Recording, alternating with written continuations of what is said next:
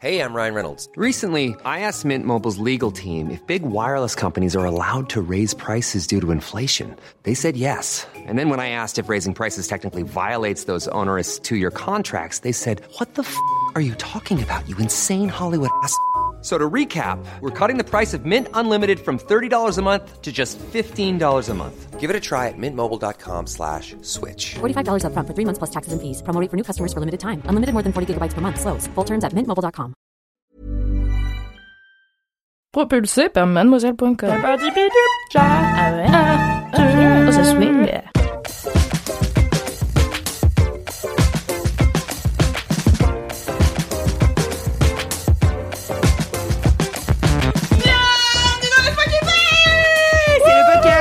du kiffé de la digression, le podcast du kiffé de la digression.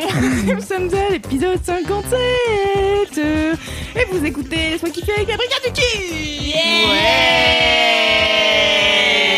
Yes Et tout le monde sature. Bienvenue.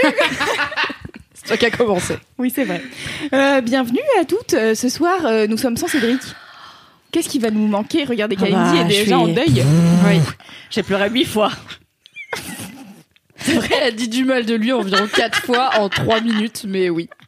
C'est comme ça qu'elle dit Cédric, que j'espère que amour. tu nous écouteras et on va essayer de te rendre hommage tout au long de cet épisode. Tu vas nous manquer beaucoup comme si tu étais déjà mort. L'enfer. J'espère que tu vas faire Bisous beaucoup de jeux de mots. Cédric, je t'aime. Tu feras des jeux de mots, Kalindi, pour remplacer Cédric? Oui, tout à fait. Cool. Je parlerai de chien aussi. Super. Cool.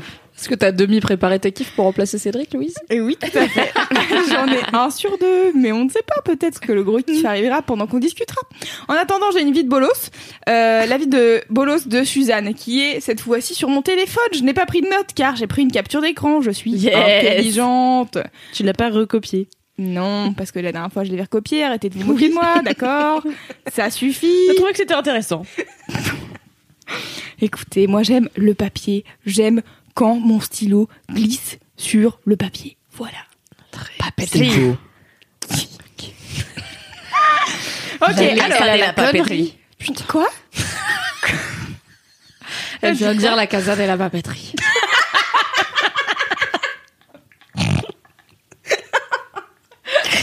Oh, ça va être long ce podcast. Je sens que ça Oh va être là, long. oui, oui, oui, alors, oui. alors, alors, alors. Suzanne, donc, a fait, euh, nous a raconté une vie de bolos. Euh, putain, je rigole encore de sa blague. J'en peux pas. Ah, il y a Alix qui vient de la répéter aussi. Qui est bête. C'est vrai qu'elle est bête. Bien, très bien. Alors là, donc, euh, je vais y arriver. La vie de bolos de Suzanne, euh, qui dit qu'en cinquième, en cours de récré, elle sait plus trop pourquoi, on se met à parler des différences entre gars et filles, avec euh, une pote et un mec euh, qui redoublait leur classe. Ils en arrivent à dire que les filles ont leur, pub- leur puberté plus tôt, mais que pour l'instant, bah, elles avaient des têtes de, de gamines. Un peu un plaisir. Bon, en effet, elles sont lucides. euh, en cinquième, elles ont des têtes de gamines. Et le mec répond Non, mais plus tard, tu seras belle, je pense. TB. Et 12 sur elle dit- 10. Et elle dit Photo à la pub, ma tête a très peu changé depuis et je m'en souviendrai toute ma vie. Dur. voilà, Suzanne, je suis désolée pour toi. Euh, cette personne manquait euh, inévitablement de tact, hein, comme euh, le Mhm. mec euh, qui a dit à Kalindi un truc horrible. Qu'est-ce qu'il avait dit sur ton nez là euh, Ah, que mon nez était un escalator de 2 km, oui. Euh, Ah, c'est pas ça que je pensais, mais tu pas m'en apprends une tous Non, les jours. un Attendez, genre j'ai tes copines, je veux bien, mais toi c'est mort, un truc. Ah, toi, Candy, j'achète à la déchetterie. Oui. Ah ouais. Et tu ça. devais pas le revoir? Charles Oui. Charles R. tu sauras qu'il m'a recontacté en plus il y a genre deux semaines et on essaie de trouver une date et on n'y arrive pas. Donc on s'est dit qu'on se verrait la semaine du 17. Et on espère qu'on va se tenir à ce rendez-vous. revoir? Bah oui, avec ma copine Elise et ma copine Louisanne. Mais pourquoi est-ce qu'on fait pas un épisode spécial? Mais est-ce que vous voulez qu'on enregistre ou que je Oui. fasse une vidéo? Je... Évidemment. Que Je lui demande de la permission. Mais attendez, j'avais, je voulais rebondir sur l'histoire de Suzanne Oui. parce que moi, à un moment donné, je couchais avec un type pas très aimable qui m'avait dit, euh, tu sais, euh, quand t'auras 30 ans, tu seras très belle. Je suis sûre. Là, tu ressembles un peu à Léonard Cohen, mais Il est très beau, Léonard Cohen, déjà. Et en fait, il me dit non, mais sois flatté. Moi, c'est un de mes musiciens 30 ans. préférés. Du coup, moi, j'étais allée voir euh, Léonard Cohen en me disant peut-être c'est un mec euh, un peu androgyne et tout. Je sais pas. euh, Peut-être il a. Ah, très peu, hein. Et en fait, non, tu vois. parce que, euh, Vraiment une lui, tête pour d'homme, le Léonard coup, Cohen. Il a un nez d'escalator de 2 km, tu vois. Donc, euh, finalement, tout est lié. Ah putain, Léonard Cohen, c'est quand même un gros C'est bâtard. dur. hein. Ouais. C'est abusé. Et mon ami Elise Piecock, qui aussi un jour m'a dit que je ressemblais à Adrienne Brody, voilà. Mais Adrien Brody, on le baise. Donc c'est bien. Ouais, de ouf. Et pour le coup, il est un peu en, il est tout fin et tout, tu vois. euh, Adrien Brody en meuf, on le baise aussi. Une espèce de grand goéland. Mais bon, oui, je comprends l'idée, quoi.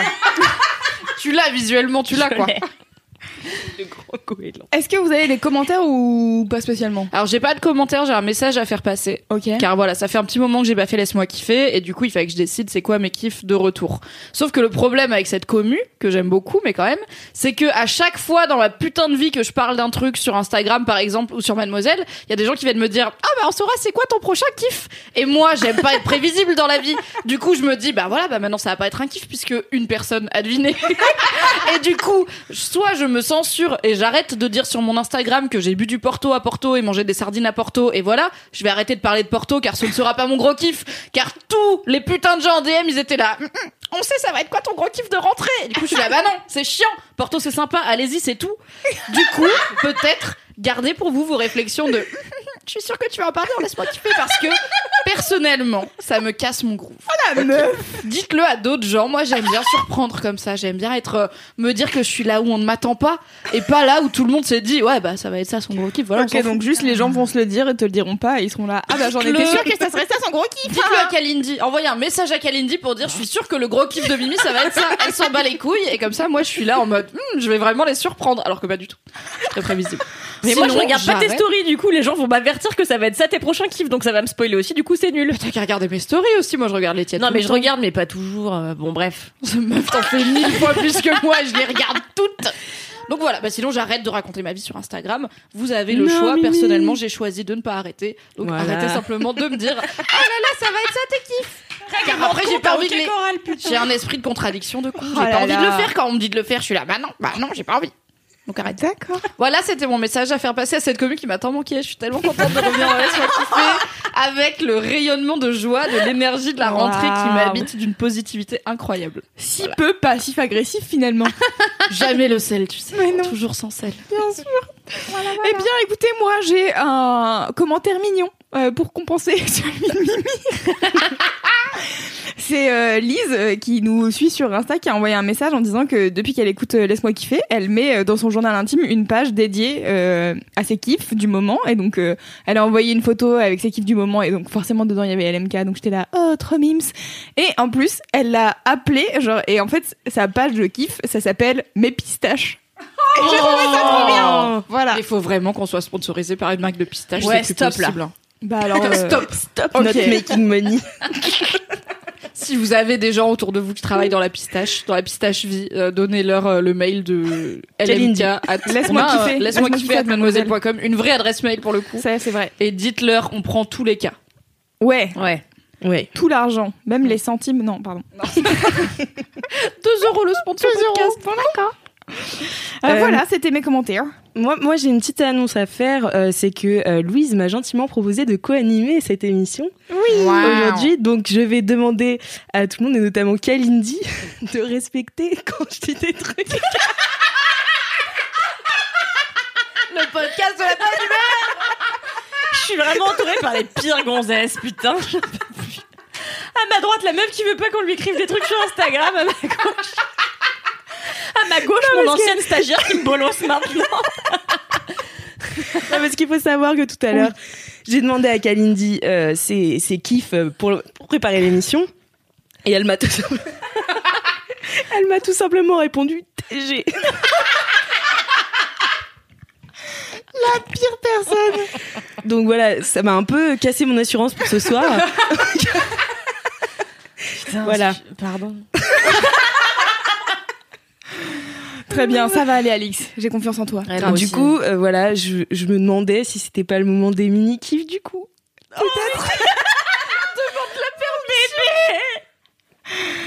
J'essaye. C'est tout à fait le moment des mini kiffs.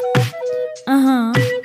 Les mini kiffs, c'est les mini mini kiffs. Les mini kiffs, c'est les mini kiffs. C'était bien, tu. C'était au bon Bravo. moment. Bravo. Du coup, est-ce qu'on commencerait pas par Mimi? Allez, ok, let's go. Alors, mon mini kiff est J'ai l'impression que je vais le faire en Julien Lepers. Je suis, je suis un podcast sur une obsession littéraire de Mimi adapté en série télé très attendue. Je suis, je suis un podcast pas sur Game of Thrones mais presque sur Game of Thrones donc je m'en sors cette fois-ci j'ai un loophole. Mon mini kiff c'est un podcast anglophone malheureusement donc désolé d'avance à tous les gens qui ne sont pas à l'aise avec l'anglais. Alors c'est pas un anglais compliqué, il y a pas d'accent et tout mais il faut quand même parler anglais. Ça s'appelle Girls Gone Canon et à la base c'était un podcast d'analyse littéraire de Song of Ice and Fire, à savoir Mmh. Game Ah, of ah. Thrones, les livres. Donc, on commence sur une obsession personnelle de ma part dont je vais arrêter de vous parler car Game of Thrones c'est fini. Let it go jusqu'au prochain tome. Et en fait, j'écoutais pas ce podcast quand il parlait de Game of Thrones parce que j'en écoutais déjà trop sur Game of Thrones et qu'au bout d'un moment, il y a tant d'heures dans une journée et quatre podcasts dédiés plus faire le mien, c'était pas mal. Et des podcasts qui durent 3h30. Donc, Oui, évidemment, bien sûr. Oh, plutôt une heure et demie celui-là par épisode. Du coup, ce qu'elle faisait à la base, c'est deux meufs qui s'appellent Eliana et Chloé, et ce qu'elle faisait à la base, c'est de bah, de l'analyse littéraire comme on peut le faire en cours, mais en plus fun, de euh, Game of Thrones en prenant euh, les axes de chaque personnage. Donc elle faisait pas chapitre par chapitre, elle faisait OK, on va faire tout Jon Snow, let's go. Et du coup, c'est très long. Elles Ah ont pas fini clairement, c'est très très long, mais elles se sont mises à faire des épisodes sur À la croisée des mondes, une autre Yes. saga littéraire chère à mon cœur, très bientôt adaptée en série télé par la BBC. Et donc, À la croisée des mondes, euh, c'est une saga littéraire de Philippe Pullman, c'est une trilogie qui commence, enfin là maintenant il a sorti un préquel et tout, mais à la base il y a trois bouquins qui finissent l'histoire. Et c'est un truc, c'est très compliqué à résumer, mais en gros, ça se passe dans un monde qui est à peu près le nôtre, mais en mode euh, steampunk euh, victorien. Et l'héroïne, c'est Lyra, une petite gamine euh, assez effrontée de 12-13 ans, une petite orpheline qui a grandi dans un, une université à Oxford semi-sauvage, euh, semi-bien élevé. Et en fait, c'est un monde où euh, tous les êtres humains ont ce qu'on appelle des démons, qui sont euh, une représentation physique de leur âme, qui est un animal qui parle. Donc déjà, c'est trop bien. Ma Quand tu lis ça quand à j'étais 11 ans, petite. tu veux tellement un démon de ouf. Il change de, De forme en plus jusqu'à la puberté. Donc le démon de Lyra, il s'appelle Pantalémon. Et au début, elle a pas encore eu sa puberté, donc il a pas pris sa forme définitive. Et du coup, il, genre, ça devient un cerf et une hermine et un papillon et machin. Et j'étais là, oh, et en plus, il parle, c'est trop bien. donc je voulais vraiment un démon, c'est un patronus, mais en mieux. Et en gros, c'est l'histoire de Lyra qui va euh, plus ou moins affronter euh, le monde, en gros, l'âge adulte, les adultes, et notamment il y a tout un propos dans les bouquins très anticlérical, euh, pas anti-religieux, mais anti-religieux organisé, et notamment parce que donc l'Église euh, catholique euh, fait du mal aux enfants et aux femmes, et du coup c'est une jeune femme qui commence le livre en étant une enfant qui va se dresser euh, au fil du temps contre l'Église catholique, donc c'est hyper deep, c'est hyper philosophique, mais c'est aussi un truc d'aventure avec une petite meuf qui vit plein d'aventures et tout, qui va dans le Grand Nord, elle trouve des ours polaires qui parlent, après elle va dans des dirigeables, après elle change de monde et tout, c'est incroyable, c'est trop bien, c'est trop bien écrit. Ouais, trop Et bien. ça avait déjà été adapté une fois en film qui s'appelait La Boussole d'Or. Avec euh, un beau casting, il y avait Daniel Craig, il y avait Nicole Kidman, euh, la petite qui jouait Lyra, elle était cool et tout, mais ils ont pas du tout eu le courage de garder l'aspect anticlérical. Et du coup c'était juste un truc young adulte un peu nul. Et il y a jamais eu de suite. Il aurait dû y avoir trois films, mais ça a fait un flop parce que juste tous les trucs intéressants du bouquin n'étaient plus là à part une petite souris qui parle, c'est sympa, mais Mm. ça fait pas tout. Et là, enfin, il y a quelques années, ils ont annoncé que la BBC et HBO s'associaient à l'auteur du bouquin pour faire une vraie adaptation en série télé qui sort en novembre de cette année. Et je suis tellement hypée. Et du coup, Girls Gone Canon s'est mis à faire des analyses de À la croisée des mondes. Donc elles font trois chapitres par épisode. Là, elles ont sorti deux épisodes. Donc elles arrivent au sixième chapitre du tome 1 qui s'appelle Les Royaumes du Nord. Et du coup, elles parlent de bah, tout ce qui se passe, tout ce que ça annonce, euh, toutes les, tout ce qu'on peut. En fait, c'est hyper intéressant en termes d'analyse littéraire. C'est vraiment ouais, c'est les trucs que tu fais en cours de littérature. Genre, à un moment, euh, t'as Lyra qui arrive dans une maison. Et elle, elle remarque qu'il y a beaucoup de poupées en porcelaine et de motifs d'arlequin. Et du coup, les meufs, elles ont creusé, ok, l'arlequin, qu'est-ce qu'il représente dans la culture, dans la littérature? C'est quoi ses représentations? Et pourquoi c'est important qu'il y ait des arlequins ici? Parce que ça fait écho à tel truc euh, qui s'est passé. Et je suis là, elles sont smart, c'est trop bien. Ah ouais. Et en même temps, elles ont un vrai amour. euh, Au début, elles voulaient faire un seul épisode par mois sur À la croisée des mondes et elles sont là. En fait, on a déjà quasiment relu toute la trilogie parce qu'on pouvait pas s'arrêter et on n'a pas envie d'attendre. Donc peut-être on va mettre Game of Thrones un peu en pause et faire À la croisée des mondes. Je suis là, oui, n'hésitez pas, c'est trop bien. Et le but, c'est d'accompagner du coup la sortie de la, de la série télé. Ça m'a donné trop envie de les relire avant la série télé, ce que je pensais pas faire parce que je les connais quand même très bien. Mais en fait, les relire avec cet angle-là d'analyse, euh, c'est trop cool. Et c'est un peu moins euh, nerd que les podcasts que je pouvais euh, vous conseiller sur Game of Thrones, qui étaient vraiment un peu deep. fallait être un peu fan de fantasy et tout. Là, faut juste aimer la saga. C'est une saga qui est hyper accessible puisque à la base, elle est faite pour les pré-ados, donc il y a rien de bien dingo et c'est je pense la saga jeunesse la plus intelligente que j'ai lue de ma vie, quoi. Même Ouais. plus que Harry Potter. C'est mieux qu'Harry Potter. Voilà, je l'ai dit. voilà, c'est mieux d'avoir un démon que d'être à Gryffondor. Donc écoutez Girls Gone Canon si vous aimez La Croisée des Mondes et bientôt la série télé et putain est-ce que je le dis? Est-ce que je le dis comme ça je suis obligée de le faire Je pense que je vais le dire. Ouais, dis-le, dis-le. Je suis pas sûre. Ok, j'annonce officiellement le retour des récaps rigolos sur Mademoiselle. Ok. Pour à la croisée des mondes. Car dans tous les cas, je vais regarder. Et il y a un certain engouement du côté de la communauté Mademoiselle. Donc il va y avoir des récaps rigolos sur à la croisée des mondes, ok Au moins au début, après on verra si ça fait un flop. J'arrêterai car ça prend du temps. Voilà Trop bien. Trop bien, j'ai cool. trop hâte. J'avais voté pour euh, la croisée des mondes sur ton Insta. Parce que je regarde ses stories. euh.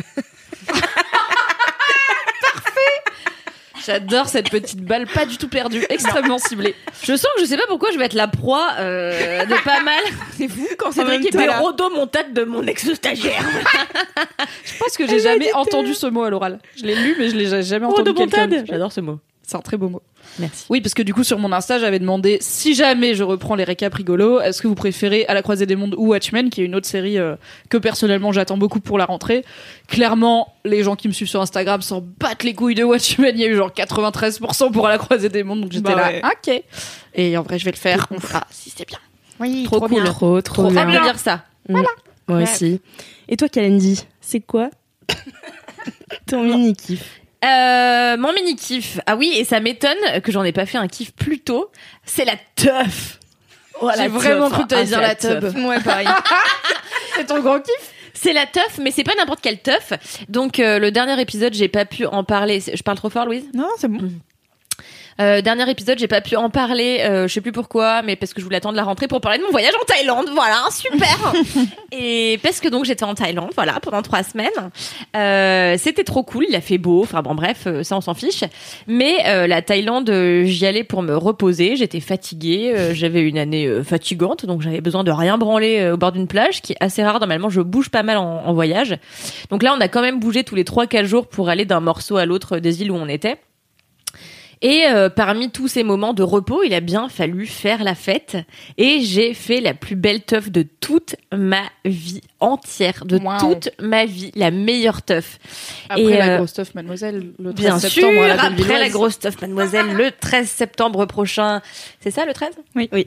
Oui, super, bien sûr, après la grosse teuf. Et... Bien entendu, elle va te dire le cadre. je suis corpo, écoute. Elle va te dire le cadre de la fête, tu vas voir. C'était complètement fou et en fait donc euh, en Thaïlande j'ai une amie qui euh, qui vit sur une île qui s'appelle Koh Phangan où j'ai passé le plus clair de mon temps euh, là-bas. Cette phrase n'avait aucun sens. Donc j'ai passé le plus clair de mon temps en Thaïlande à Koh Phangan, un endroit où habite mon amie Ophélia. Et euh, Ophélia est une vraie grosse teufeuse qui connaît toutes les meilleures teufs de toute la Thaïlande et euh, qui bien sûr m'a conseillé d'éviter euh, les full moon etc. Puisque bon déjà c'est une musique Mm. que moi j'aime pas, j'aime pas les populations qui vomissent partout en hurlant. euh, enfin bon je, je peux pas supporter ça. Donc je voulais faire des teufs un peu stylés et elle m'a emmené dans une première teuf qui était incroyable qui s'appelait la Lost Paradise. En fait, il fallait prendre une euh, pirogue euh, pour arriver sur un morceau de plage. Donc, c'était vraiment une toute petite plage. On devait être 30. Et il y avait des DJ dans une cabine à moitié dans les arbres qui envoyaient du gros, gros son. Tout le reste était construit en, en, en planche et tout. C'était hyper stylé. Mais c'est pas celle-là ma préférée. Ma préférée s'appelait euh, l'Éden. Et l'Éden, en fait, c'est un endroit, euh, pareil, il faut y aller en bateau parce que sinon tu dois passer à travers la jungle, c'est hyper compliqué. Donc tu prends un bateau et t'arrives sur une petite euh, plage. Et en fait, de cette plage, tu dois monter sur des rochers. Et en fait, l'endroit qui accueille la teuf est construit tout en haut de ces rochers-là. Donc tout est en espèce de bambou, en bois et tout. Et c'est vraiment, ça domine l'océan. Et en fait, euh, le lever de soleil, enfin le soleil se lève à cet endroit-là. Et donc euh, tu vois inonde un peu euh, toute la piste de danse de, du- de, de soleil et tout. C'est trop trop bien. C'est ouf. c'était ouf. L'endroit était incroyable. C'est le plus bel endroit où j'ai jamais fait la fête de toute ma vie. Et puis le son était trop cool. C'était des DJ de ma pote qui mixaient donc on avait passé la semaine avec eux. C'était trop stylé. DJ de ta pote? J'ai dit le DJ de ma pote C'était le DJ de ta pote, ouais. Bah, tu vois, j'ai pas voulu relever parce qu'après, elle va encore dire que tout le monde est désagréable avec elle dans ce podcast. Donc, je me suis dit, C'est Mimi, on a tous compris, c'est pas la peine de mettre le doigt dessus. Loulou DJ est passé donc des amis de mon amie euh, Ophélia et euh, c'était trop cool le, le son était vraiment incroyable je sais pas en fait il y a eu un espèce de truc qui s'est passé où tout le monde était en hyper harmonie euh, et Je sais pas pourquoi elle rit. Je me fais rire. Parce Mais, que euh, les gens sont en hyper harmonie dans des teufs et ça la fait rire, je pense. C'est la blague. Il y a pas de blague, c'est moi dans ma tête. Anywho. Ça a l'air bien de vivre dans ta tête. Et donc, ouais, je sais pas, il y a une espèce d'harmonie trop cool. Et en fait, euh, ma pote Ophélia, donc elle a des amis qui sont plus âgés que nous. Et en fait, il y a un type qui s'appelle Papa, qui est vraiment un mec qui doit avoir 55 ans et qui se prend vraiment. Enfin, c'est un peu le Pour un daron papa. de. Hein? T'as dit quoi Pour un Rigolé en le disant.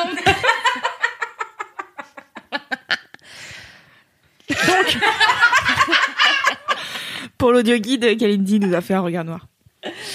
Euh, et donc t'as papa qui est un espèce de type euh, habillé un peu n'importe comment, qui est là, qui zone tout le temps dans toutes les teufs et qui donne des conseils aux gens. Il est trop marrant et il donne des conseils euh, un peu alternatifs sur la guérison du cancer, par exemple. Il y a à boire et à manger dans ce qu'il dit, surtout à jeter. Mais en tout cas, c'était trop drôle. Je sais pas, il y avait des gens hyper cool, que des gens qui étaient là pour faire vraiment la fête. Et en fait, c'est ce que j'aime pas dans plein de soirées, par exemple à Paris où tu vas et tu te fais grave chiner par des mecs et où en fait euh, t'as des gens qui te vomissent sur les pieds. Enfin je sais pas il y a une sale ambiance quoi euh, et, et là euh, je sais pas vraiment il y a eu une communion entre tous les gens. Les gens étaient vraiment là pour kiffer pas pour faire chier le monde pas pour pécho pour kiffer le son. Et en fait on a fait la fête de je sais pas 11 heures le soir à bien 9 heures le lendemain. Et donc on a vu le soleil se lever. C'était incroyable. C'était trop beau. Sur toute la baie t'avais les gens qui marchaient sur les rochers.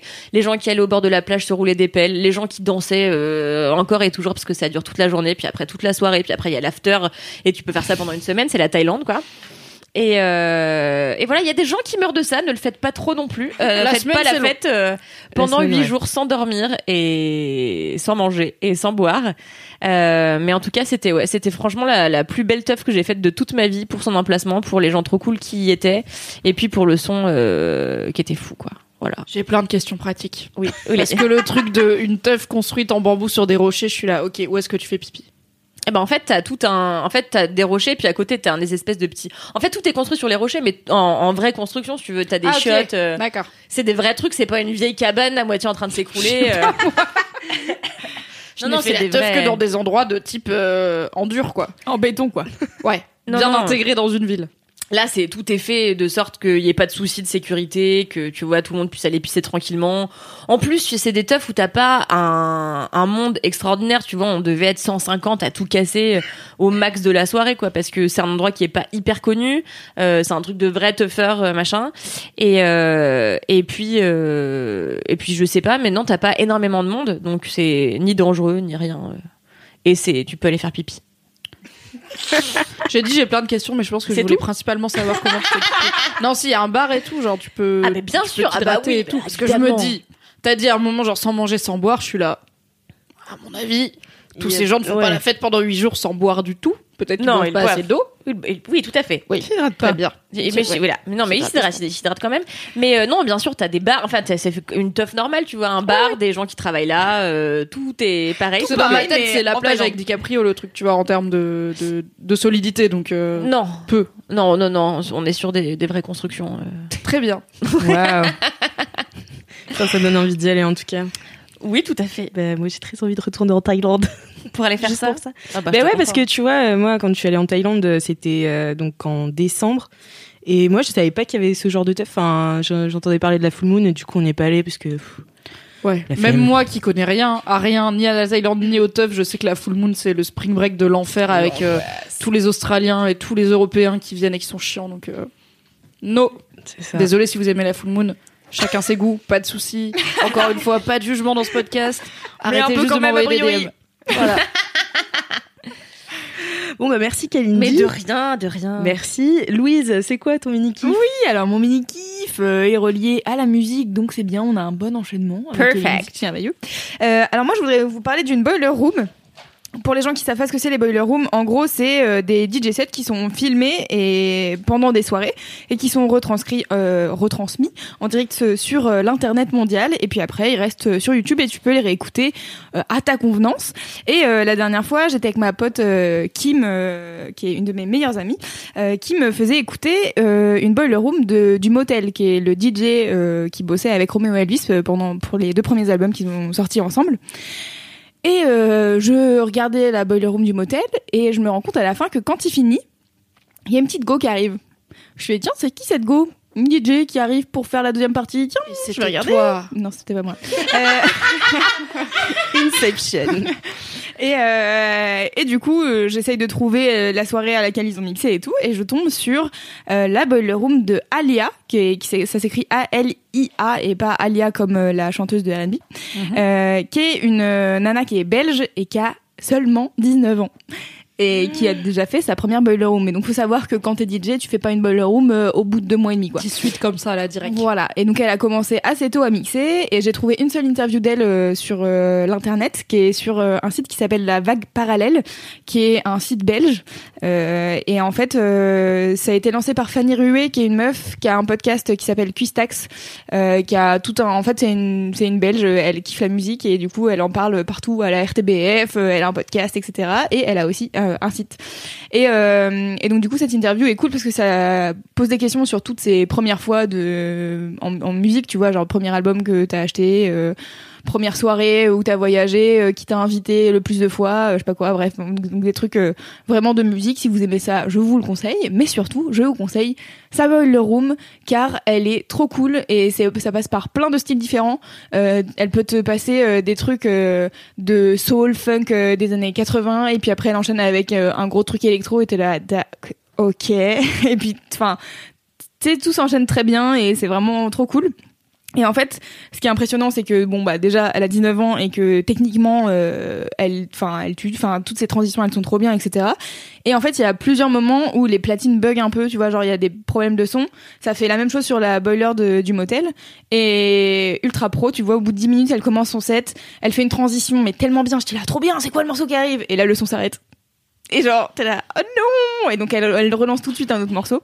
Mais euh, mais du coup, enfin, tu vois qu'elle est là, genre bon bah ok, enfin en mode ultra pro et, euh, et elle a l'air grave cool et voilà, je trouve ça stylé, une meuf DJ, euh, j'adore ça donc. Euh, Si jeune. et oui, c'est en fou, plus hein. euh, 19 piges. euh, je 19 pense qu'elle a une bonne carrière devant elle.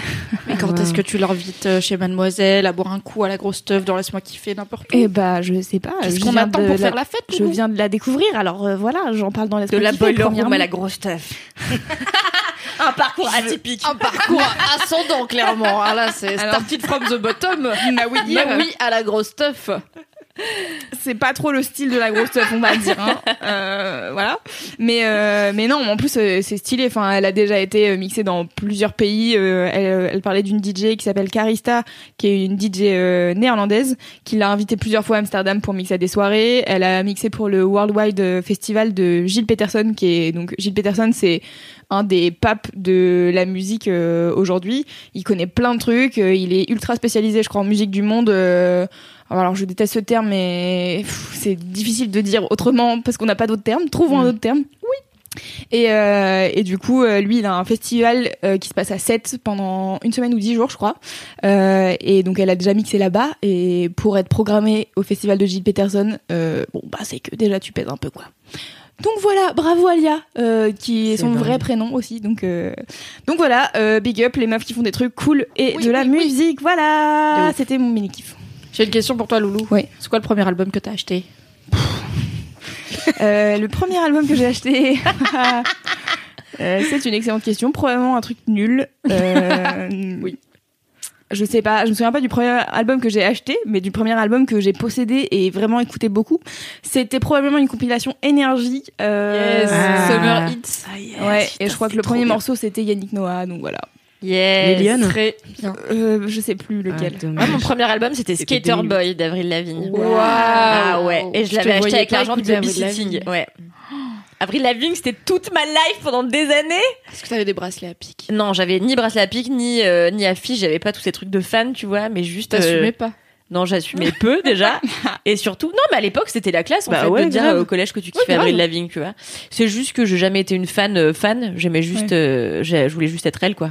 Je comprends. Non, mais il faut savoir que par exemple là dans l'interview de de Alia, son premier le premier vinyle qu'elle a acheté, elle dit un truc, je suis là genre vraiment c'est ultra pointu, tu sais, genre elle te dit ouais le vinyle euh, non.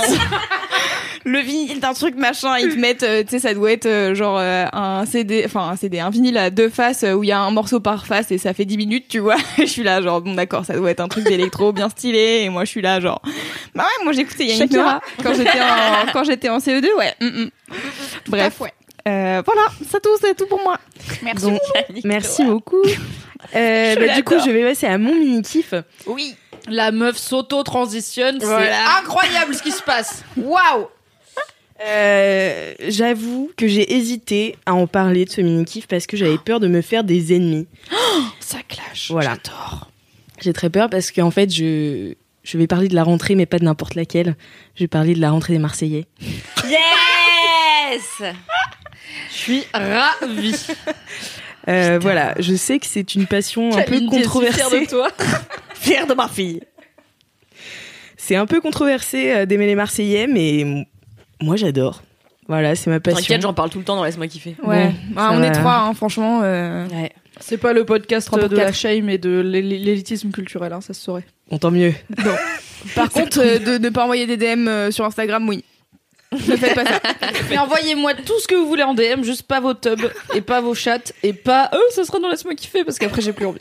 C'est les seuls trucs et pas des spoilers de trucs que j'ai pas vus. Bref, Beaucoup de trucs. dis-moi écrivez coucou en pas, quoi. DM et on se mettra d'accord sur quoi- de quoi on parle. Voilà.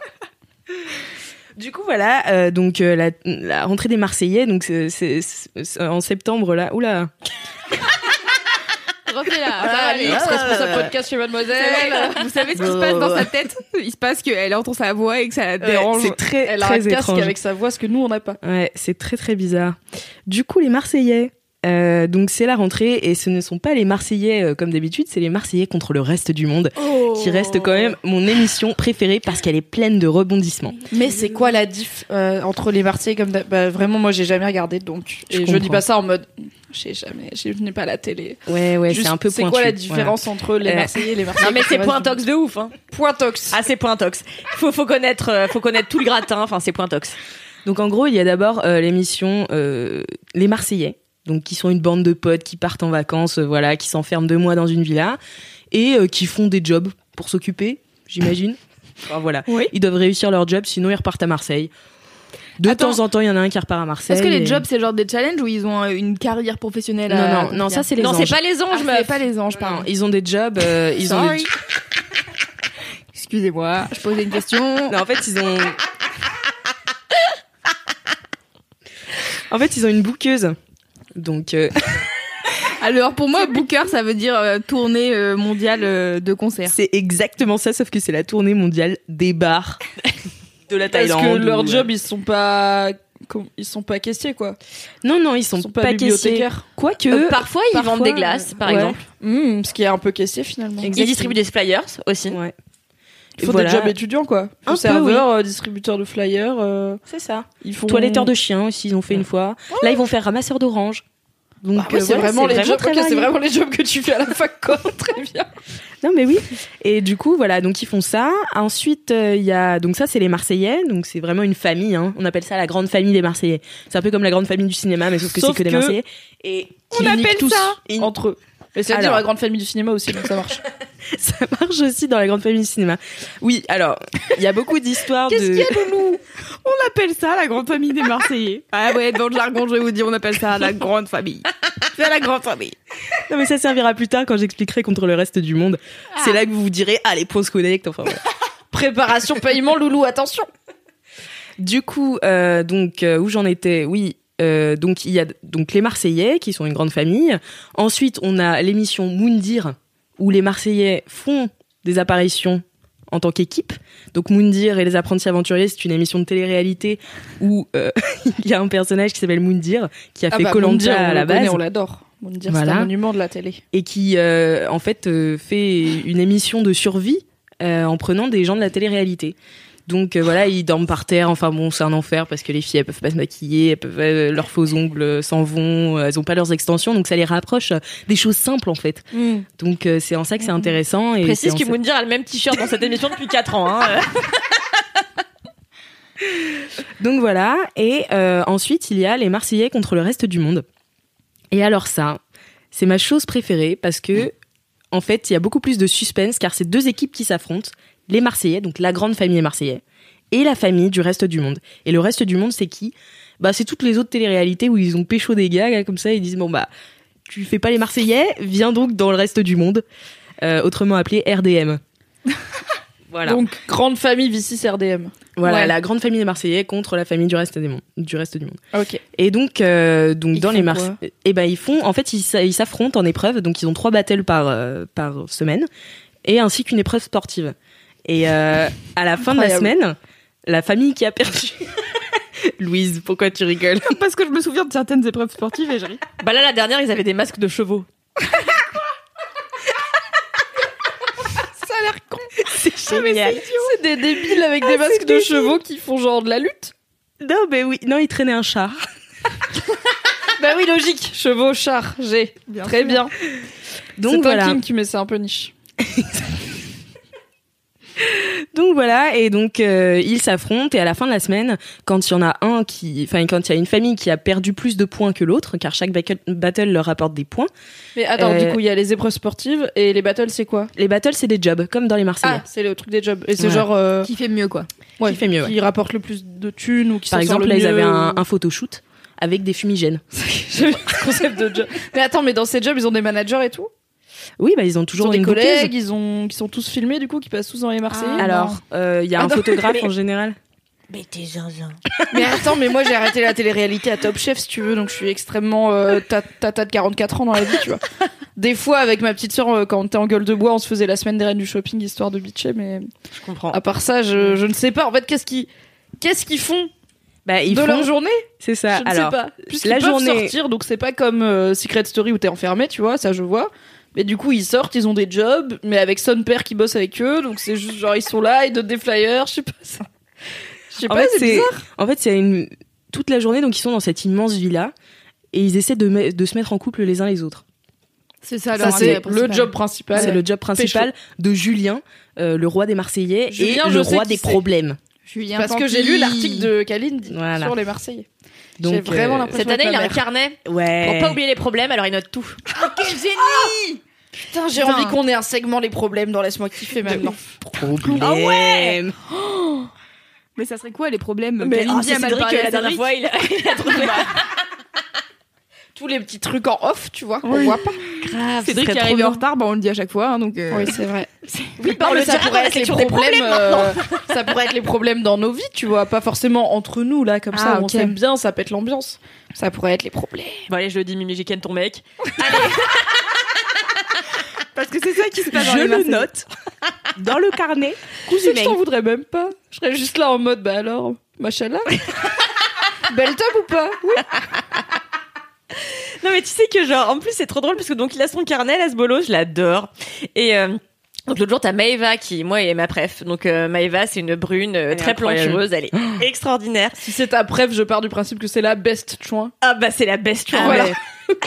non mais ouais. C'est la best choix. Et elle va voir Julien, lui dit bon, tu le dis pas, tu jures que ça reste entre nous. Je suis là, Voilà, je suis la meilleure chose. Mais stop. Elle dit bon bah voilà, en fait, euh, j'ai roulé une pelle à Anthony euh, à Paris et tout. Et là, ok, pas de souci, je le dis pas. Et là, il se lève, il fait les problèmes.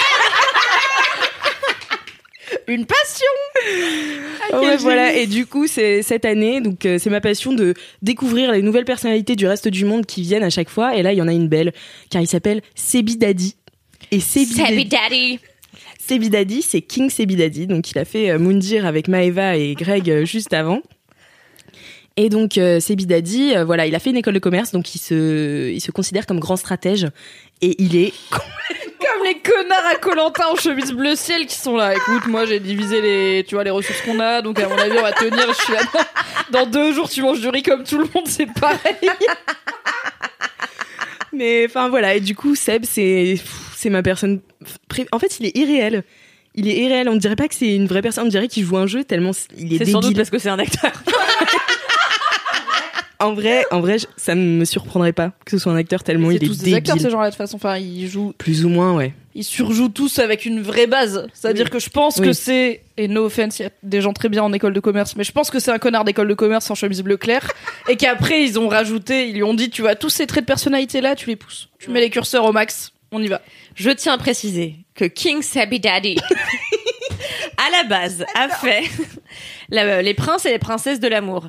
Il est venu Ça je connais. courtiser Hilary. Et il est venu courtiser Hilary en hélicoptère. Tu viens Qui d'où est New York, un baby. vrai move de connard d'é- d'école de commerce. Tout à fait. Hilary qui vient bien sûr de la famille des ch'tis à l'origine. Voilà. Bien sûr. Donc, J'ai euh, l'impression d'être dans un. C'est le Marvel Cinematic Universe, mais le exactement ça. W9 Cinématique Mais Universe. ça, je comprends mieux finalement. Ça, c'est plus pour moi. il y a peut-être moins de personnages. C'est sûr même. Tu sais, ça tourne autour de 20 connards en vrai. Hein.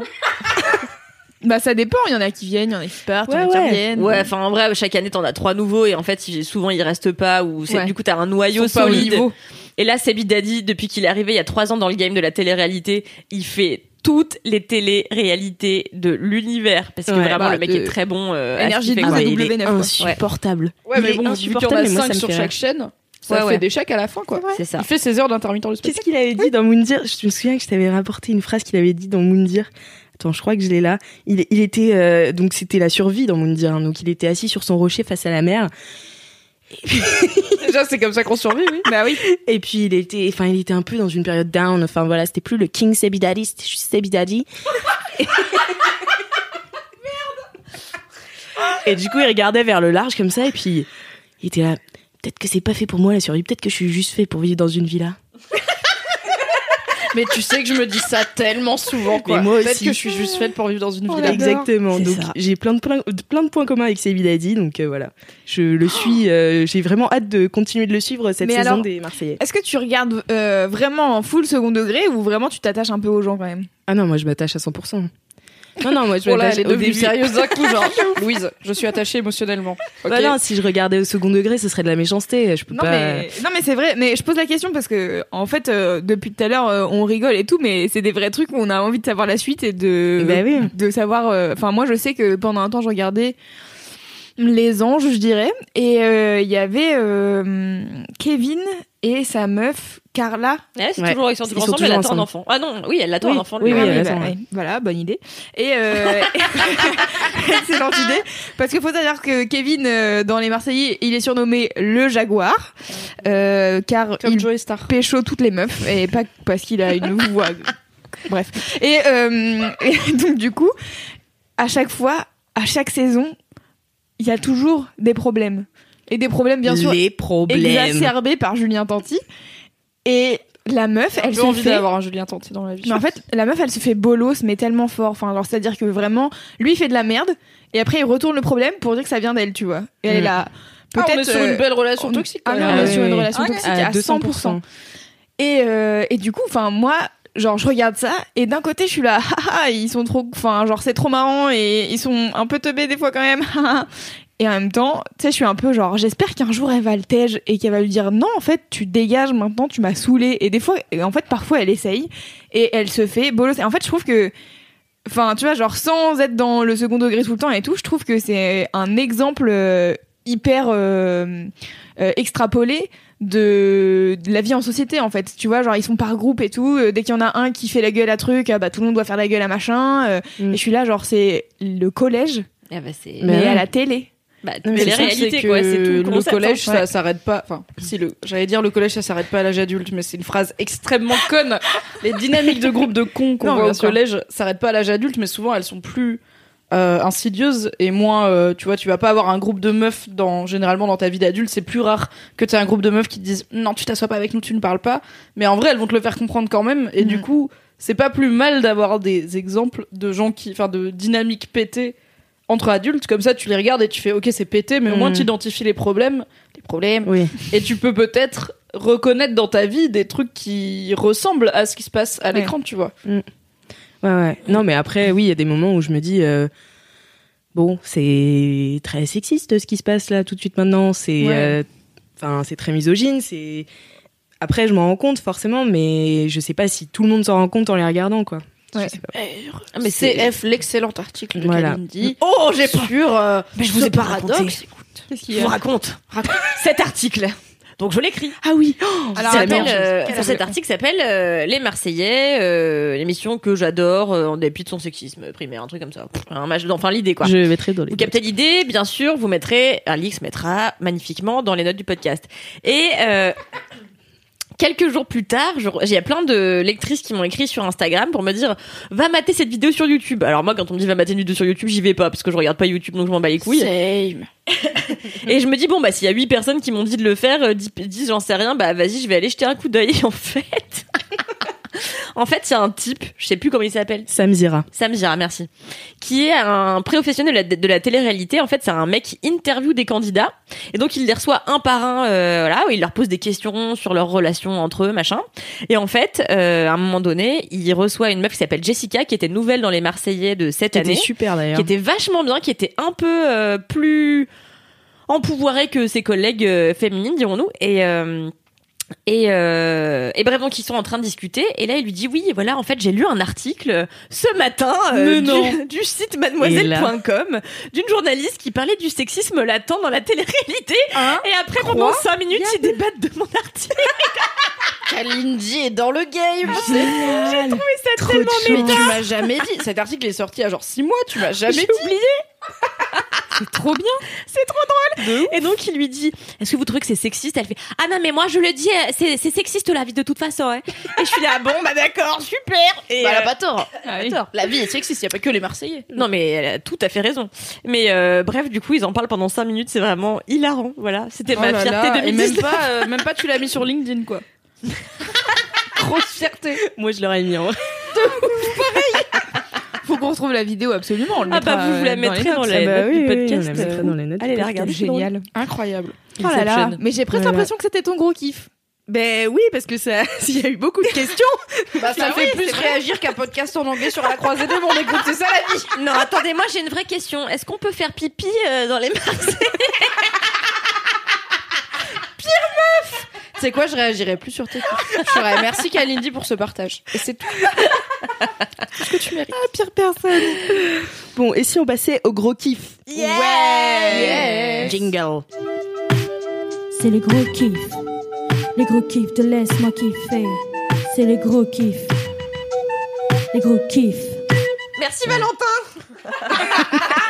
Avec Merci ton Valentin pour le jingle. Je Et donc si on commençait par... Au bois, pardon. Ah mais il faut qu'on garde l'ordre. Il faut qu'on garde le même ordre, sinon Kalindi va vriller. Donc, Ok. ouais, faut qu'on. Donc, Mimi. C'est mon tour. Voilà. Tu vois Kalindi. Merci. te protège. Elle m'a regardé. En fait, je l'ai changé de regardé place. parce que Louise m'avait briefé. Elle m'avait dit Kalindi veut jamais commencer. Il faut voilà que ce soit dans un ordre spécial et tout. Donc j'ai regardé Kalindi. Elle m'a fait une tête de renard apeuré en faisant non de la tête que ça. Non non non. Donc Mimi, qu'est-ce que c'est que ton gros kiff Alors, mon gros kiff, ce n'est pas manger des sardines à Porto, même si c'est très sympa. Ce n'est pas non plus ma nouvelle couleur de cheveux. Si vous êtes curieuse, vous pouvez la voir dans les favoris qui seront dans la description. Car vous avez été quatre à me dire, Hum, t'as changé de couleur, ce sera dans Laisse-moi kiffer. Et encore une fois, du coup, ça m'a cassé mon gros Je tu sais que je vais le faire à chaque instant de ta vie. Non, mais toi, t'as le droit parce que déjà, t'es qu'un sale con. Et en plus, t'es dans l'émission avec moi, donc ça va, c'est pas grave. Moi, je vais faire des stories pour dire ça sera sûrement ça. Je vous dis plus jamais rien, vous êtes les pires meufs. En plus, je vais parler d'un truc sérieux et important dans ma vie, voilà. Et là, vous êtes là, vous moquez de moi et de mes émotions et de mes petits tracas psychologiques. Transition Mon gros kiff, c'est que j'ai réentamé une psychothérapie. Incroyable d'un coup. Ouh, voilà, bah là, ça rigole moins, hein, ça fait la maline.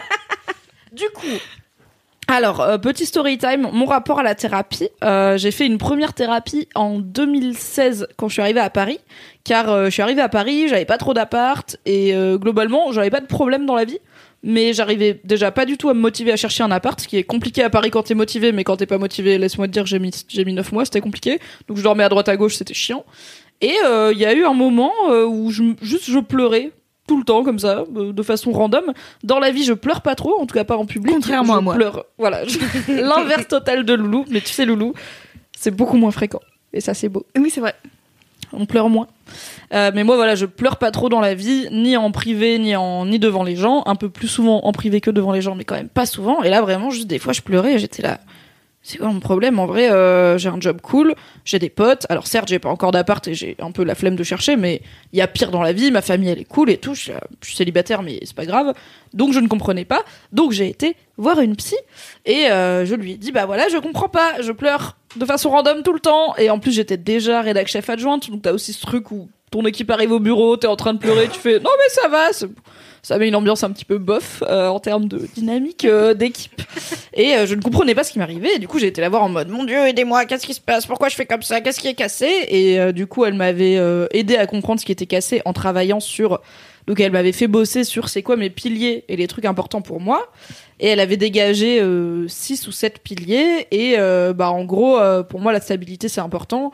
Et à ce moment-là, il y avait un peu que mon boulot donc chez Mademoiselle qui était stable dans ma vie puisque mes potes en vrai je venais d'arriver à Paris donc j'avais pas encore trop de potes sur place euh, j'avais pas de mec donc ma famille elle était stable mais elle était loin puisqu'elle est dans la Drôme. J'avais pas d'appart etc donc j'étais trop euh, larguée euh, aux quatre vents et c'est ça qui me rendait triste et du coup j'étais là eh, très intéressant. Et deux mois après j'avais un appart et j'avais fini ma thérapie parce que j'étais là voilà c'est bon je ne pleure plus merci madame. Elle m'a dit est-ce que vous voulez qu'on fasse un truc un peu plus long sur des trucs peut-être un peu plus profonds et je fais oh là non Oh là là. Merci pour avoir réglé mon problème extrêmement en surface. Je ne vais pas du tout aller m'attaquer au reste de ma psyché car je n'ai pas le courage. Voilà. Et euh, mais je m'étais dit c'était une bonne expérience. J'en avais fait un podcast dans Feu mon podcast qui s'appelait Les Mimitions. On avait fait un podcast. Pourquoi je Merde.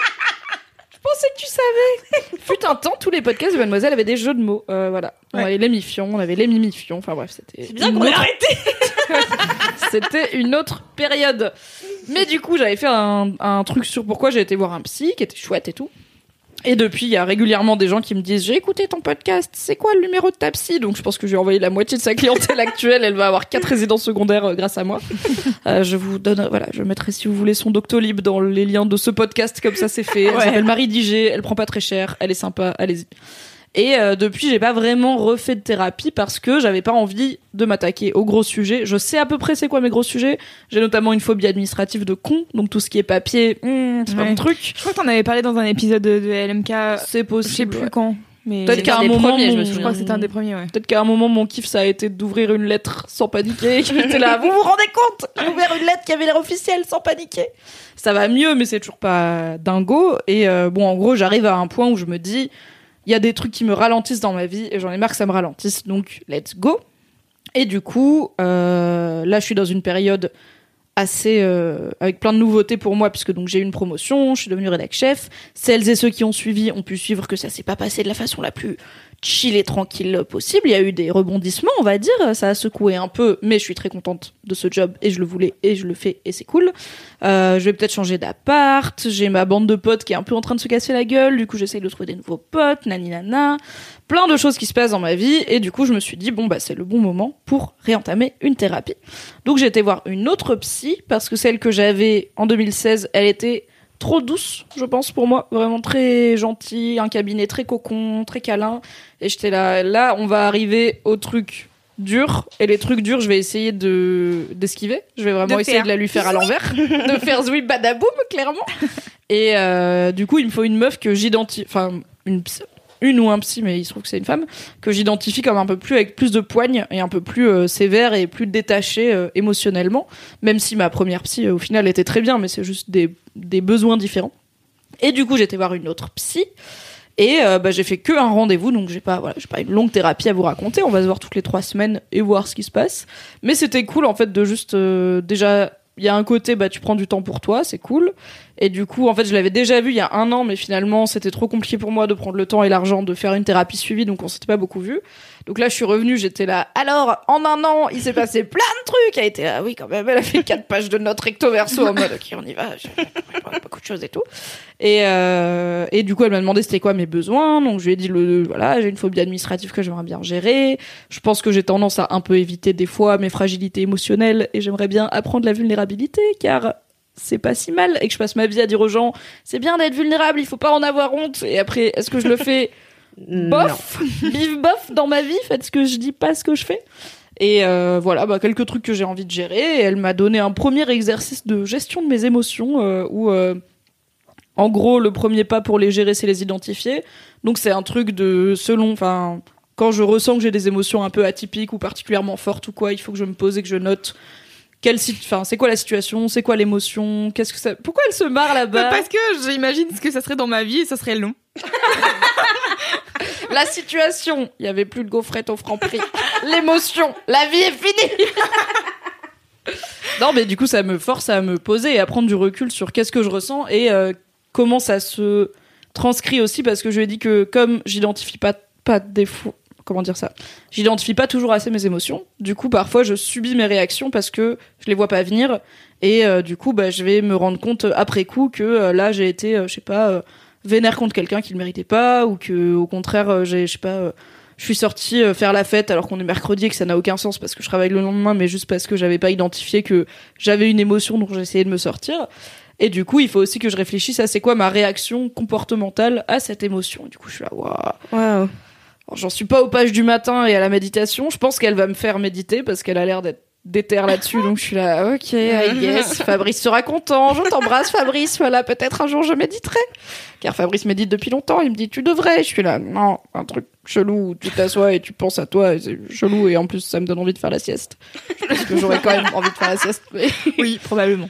mais du coup, voilà, j'ai été la semaine dernière, j'y retourne dans deux semaines, et c'est cool d'avoir euh, ce ce check-up régulier en fait de bah du coup je sais que au moins du coup on a pris de- des rendez-vous jusqu'à la fin de l'année on est en septembre donc au moins jusqu'à décembre toutes les trois semaines je vais voir une meuf qui est 100% là pour m'écouter raconter ma vie et m'aider à y voir plus clair dans ma vie et à mieux me gérer Et je suis là c'est quand même sympa donc voilà Bah, moi, thérapie. j'ai- moi, j'ai quand même une bien. ou deux questions.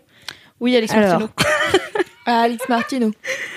Euh, non, mais en fait, je me demandais comment tu, parce que tu t'as dit que tu identifiais un peu de quel genre de psy t'avais besoin. Et je me demandais comment t'avais choisi du coup. Enfin, comment t'arrives à Alors savoir en fait, euh, de base, je me suis dit, ok, je vais avoir. D'abord, je me suis dit pourquoi j'ai pas envie de retourner chez la première. Je me suis rendu compte que c'est parce qu'elle était trop euh, douce et chaleureuse. Et euh, du coup, je me suis dit, ok, comment j'en trouve une effectivement qui est pas comme ça. Donc j'aurais pu soit demander autour de moi, soit il se trouve que on m'a recommandé un cabinet où il y a plusieurs psys. qui- bah, sont toutes des femmes d'ailleurs et euh, du coup j'ai regardé c'est bête mais j'ai regardé sur photo genre il y a notre équipe et euh, bah sur photo elle avait l'air d'être relativement ce que je cherchais. Elle avait l'air un peu sévère elle souriait moins que les autres. Enfin c'est des trucs très cons tu vois mais je sais pas elle avait une vibe qui me parlait. Après euh, moi je connais pas grand chose aux différences entre euh, enfin je sais la différence entre psychiatre et psychologue mais euh, psychologue clinicienne thérapeute machin je suis là I don't know donc je me souviens même pas c'est quoi son intitulé exact. Et du coup, j'ai été la voir et c'est au premier rendez-vous où je me suis rendu compte que ça collait bien déjà en termes de cadre. Donc ma première psy, c'était un petit cabinet chaleureux qu'elle sous-louait, donc il y avait c'était une petite pièce, il y avait pas beaucoup de fenêtres, euh, pas beaucoup de lumière, donc c'était très cocon.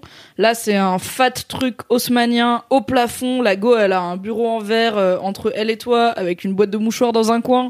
C'est vraiment pas euh, allongez-vous sur le divan par les mois de T'as l'impression d'être chez le médecin normal entre guillemets dans le sens où t'as bah, deux chaises, tu t'assois sur une chaise, tu poses ton sac sur l'autre, elle elle est en face et juste elle prend des notes sur ce que tu lui racontes, t'as le soleil qui tombe, t'as le bruit de la circulation, t'as pas spécialement de photos perso ni rien, t'as un diplôme dans un coin et c'est tout quoi donc euh, déjà je me suis dit ok c'est plus la vibe que je recherche par rapport au truc très cosy et euh, bah, j'ai été honnête avec elle. En fait, je lui ai dit j'ai besoin, je pense que j'ai besoin de ça. J'ai besoin d'une forme de distance et de poigne euh, que j'avais pas forcément parce qu'elle m'a demandé aussi. Elle m'a dit bah vous me dites que vous avez déjà fait une thérapie. Qu'est-ce qui fait que vous êtes pas retourné voir la personne? Et euh, ça n'a rien à voir avec une question de compétence. C'est juste Mm. la, la vibe ne marchait pas. Du coup, c'était semi un hasard, mais euh, ça peut être par le bouche à oreille et parfois, oui, parfois c'est frustrant parce que t'essayes un psy et ça va pas. Il faut en trouver un autre et tu dois refaire la démarche et tout. Donc euh, Ouais. Re-raconter tous tes problèmes. Ah, voilà.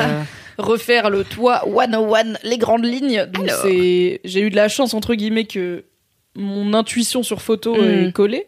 Mais euh, si ça avait pas été le cas, je pense que j'aurais quand même fait l'effort entre guillemets d'en trouver une autre parce que Ouais. j'ai, enfin ça Ouais, servi, ouais. ce serait très contre, contre-productif de m'engager avec une personne qui Mm. ne résonne pas de mon côté quoi. Moi, ça m'est arrivé une fois, euh, j'étais allée voir un psy. Et en fait, c'était un mec, il était trop beau. Du coup, t'avais envie de le séduire? Et ouais, du coup, je lui mentais. J'ai raconté que ma vie était super. Non mais c'est vrai, il y a un truc aussi. suis plus retournée. Je pense qu'en tant que meuf hétéro, j'aurais pas le même rapport Ah à un ouais, psy non, homme qu'à une psy femme parce que je serais inconsciemment dans un truc de il y a une possibilité Ouais. de séduction de ma part en tout cas que Moi, j'étais très consciemment dans la séduction. T'imagines déboutonner ton, ton chemisier, tu sais, dans l'ascenseur en mode. Mais non, mais du ouais, coup, je vais chez mon psy, en fait, ouais. du coup, ça me, ça me mettait une pression parce que j'étais là, ouais, mais du coup, est-ce que je suis belle aujourd'hui? Ah ouais, bah ouais, non mais ça c'est l'inverse que ce que tu veux Bah ressentir ouais, en chez le psy, quoi, où t'es là, je vais mettre mes tripes partout dans ce bureau. Ouais, moi cela dit, j'ai eu un psy euh, qui était un mec et c'est lui avec qui j'ai fait le plus de travail. Et mais c'était un, enfin, c'était pas un vieux gars dans le sens, euh, il était dégueu et tout, mais c'est juste, enfin tu vois, c'était un mec qui avait la quarantaine, euh, qui était installé, enfin. Enfin, pas du tout le genre de gars que j'ai envie de draguer, tu vois. Donc en fait, je suis arrivée dans son cabinet et il est hyper sympa et il est hyper euh, à l'écoute, etc. J'étais là, ok, deal, ça me va. Et mais en effet, euh, si tu vas chez un psy et que t'as envie de le draguer, je suis pas sûre que ça soit euh, très très thérapeutique. alors, bon, Elle est plutôt pas- voir les psys. Je suis pas thérapeute, mais si vous avez envie de pécho votre psy, faut peut-être changer de psy, je sais pas. Si je me dis que ça va colorer la thérapie d'une certaine façon. Après, c'est pas mon métier, j'en sais rien. J'aimerais trop interviewer des psys comme ça et genre, faire un sais, genre, podcast. ouais Ouais. bah ok Mais en bah, fait, c'est marrant, abonnez-vous, voilà, le lien est dans la description. Ça me fait penser au film que j'ai vu donc euh, avant-hier qui s'appelle Deux mois de Cédric Clapiche et en fait euh, dedans il, euh, il il met une nouvelle figure qui n'existait pas trop dans ses autres films qui est le psy. Et donc euh, chacun des deux personnages vont chacun voir un psy. Donc pareil c'est deux psys hyper différents. Une pareil dans un dans un appart haussmanien où elle est allongée sur un canapé c'est très beau et puis elle lui parle. Puis l'autre ils sont assis face à face sur des chaises. C'est un peu bizarre tu vois. Il y du avait- coup c'est marrant et ça me fait penser à ça, à la différence des psys euh, que tu disais, dont tu parlais tout à l'heure. il y avait une super série euh, anglaise je crois qui s'appelait Therapy donc euh, vraiment la vie d'un psy et en fait c'est un mec qui reçoit des patients et chaque épisode de la saison c'est un autre patient et en gros tous les jours enfin toutes les semaines, il reçoit le même patient et du coup, tu vois son évolution euh, thérapeutique avec les patients et comment il les gère, etc. Puis c'est tous des patients très différents. Donc en gros, t'as l'impression d'être dans la thérapie avec lui qui raconte, ma- qui raconte, euh, enfin, qui essaye d'aider ses patients et en même temps sa vie. Euh, en fait, son cabinet est à l'intérieur de sa maison et donc du coup, bah, Ah ouais. en fait, euh, t'as l'entrée du cabinet, mais si tu ouvres une porte, euh, t'arrives euh, dans le dans le couloir qui mène au salon, tu vois. Donc euh, Peut-être qu'il devrait aller voir un psy pour comprendre pourquoi il eh n'arrive ben, pas à compartimenter. mais du les coup, psys il- sont suivis, il- va voir un psy du coup, et t'as aussi son évolution à lui en tant que psy, euh, machin. Et, c'est que des psys jusqu'à la assez fin, quoi. méta. Bon, on va pas se mentir. Mais je me souviens que j'avais regardé, j'avais pas mal accroché parce qu'en plus euh, il y a des persos euh, féminins euh, de d'adolescentes qui sont vraiment hyper cool. Euh, donc euh, voilà, si ça vous intéresse, que vous êtes passionné par les psys comme moi, et ben n'hésitez pas. Mais c'est vrai que c'est assez passionnant comme euh, figure. Et justement, Ouais. dans deux mois, là, à la fin, en fait, euh, t'as un- une, une sorte de rencontre de tous les psys. Donc, tu te rends compte qu'en fait, les deux psys, qui étaient les, les psys Ça des spoil deux. ou pas? euh, bon, c'est pas. un- Enfin, ouais, ça pas- spoil un peu, mais c'est pas genre. Ouais, ils se rencontrent, euh, les psys se C'est pas rencontrent. un c'est- pilier de l'histoire. Ouais, quoi. voilà. Je suis pas sûre que. Ok. Mais en fait, et c'est juste, c'est- son pot de retraite. Et donc, euh, il dit, bah. Voilà, c'est ma vie d'avoir écouté les gens, quoi. C'est c'est quand même fou comme métier. Enfin, Ouais. je sais pas. Ah, ça ouf. impressionnant. Mais moi, je pense que j'aimerais pas. Autant quand il y a des psys dans des films où ça me dérange pas, mais j- j'irais pas regarder une série entière sur euh, la Ouais. psychothérapie parce que il faut pas que je sache comment elle bosse. Il faut pas que je sache les techniques parce que sinon je vais les voir et je vais les attendre et je vais Non, tout analyser et je ça suis là en reste je une veux série pas- Mimi hein, quand même. On n'est pas oui, mais bon, tu euh, bosses un peu. Enfin, une série médicale, Oui. ça a beau être une série, ils essayent de faire en sorte que ce qu'ils racontent soit pas complètement débile, tu vois. Peut-être comme Donc ça va pas, tu vas pas sauver une vie avec ça, mais en tout cas c'est cohérent.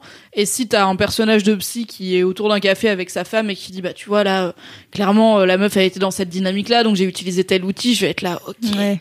J'ai craqué le code, je connais comment ça marche. Et après, si ma psy elle l'utilise sur moi, je vais être là, oh tu fais ça parce que tu penses, enfin je suis zinzou, tu vois, mon cerveau il tourne tout le temps. T'as lu Sauveur et fils ou pas?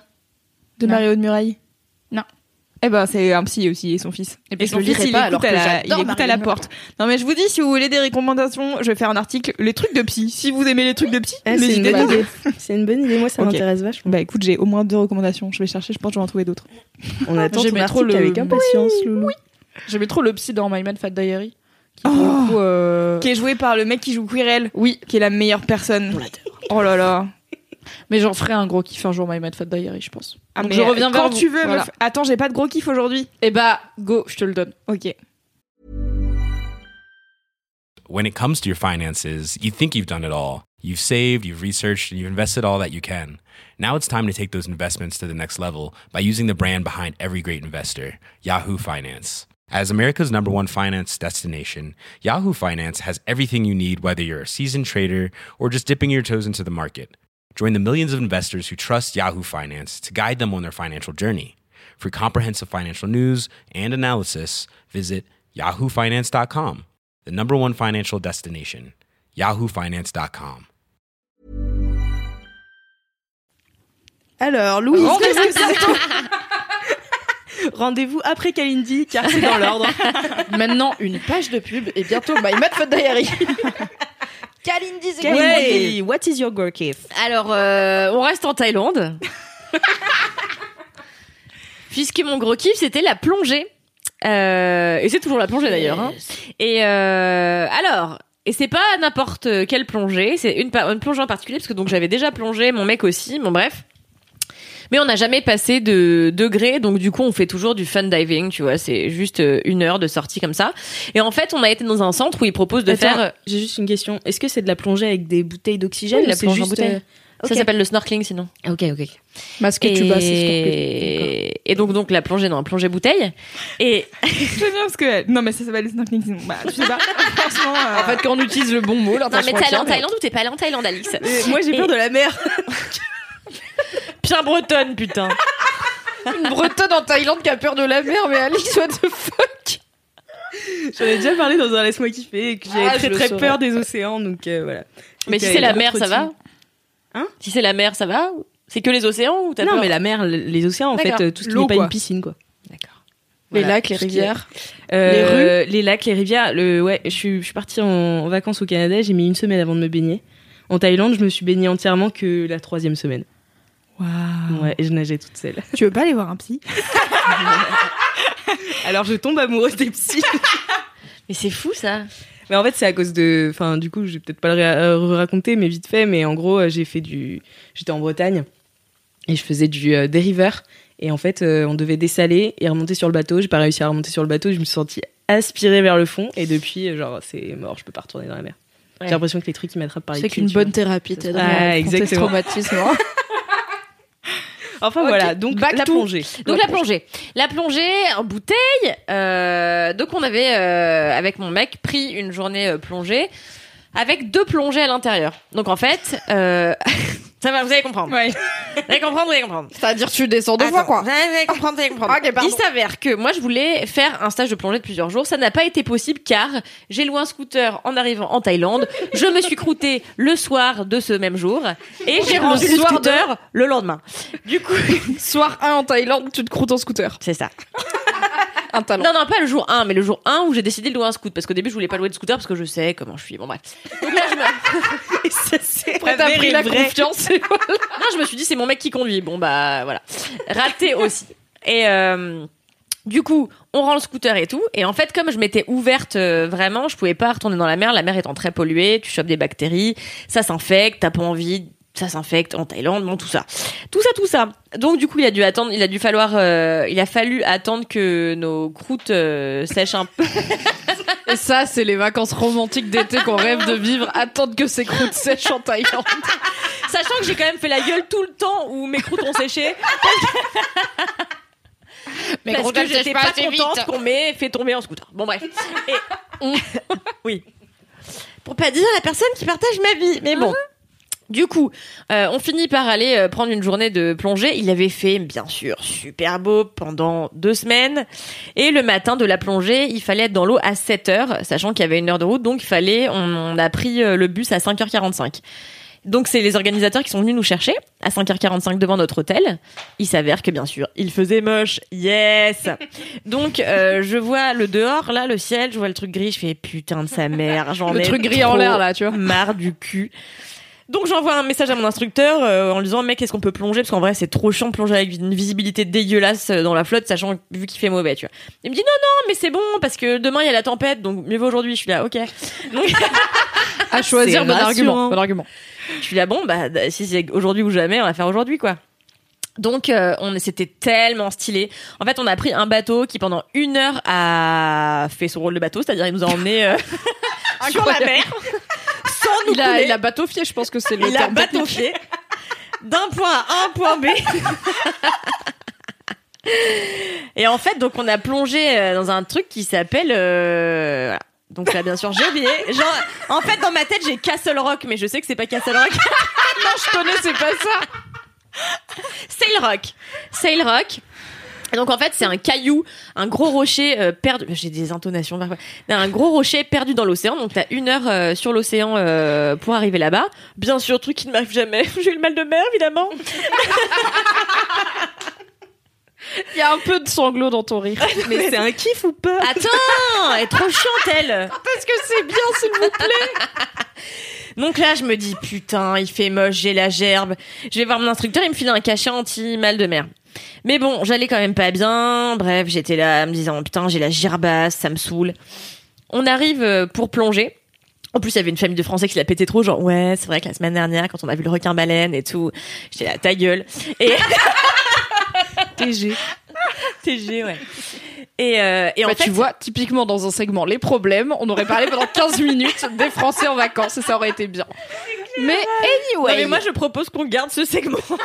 Les problèmes. le jour où on aura un Patreon, faut qu'on fasse un Patreon, les gens s'abonneront et ils auront les problèmes en exclusivité.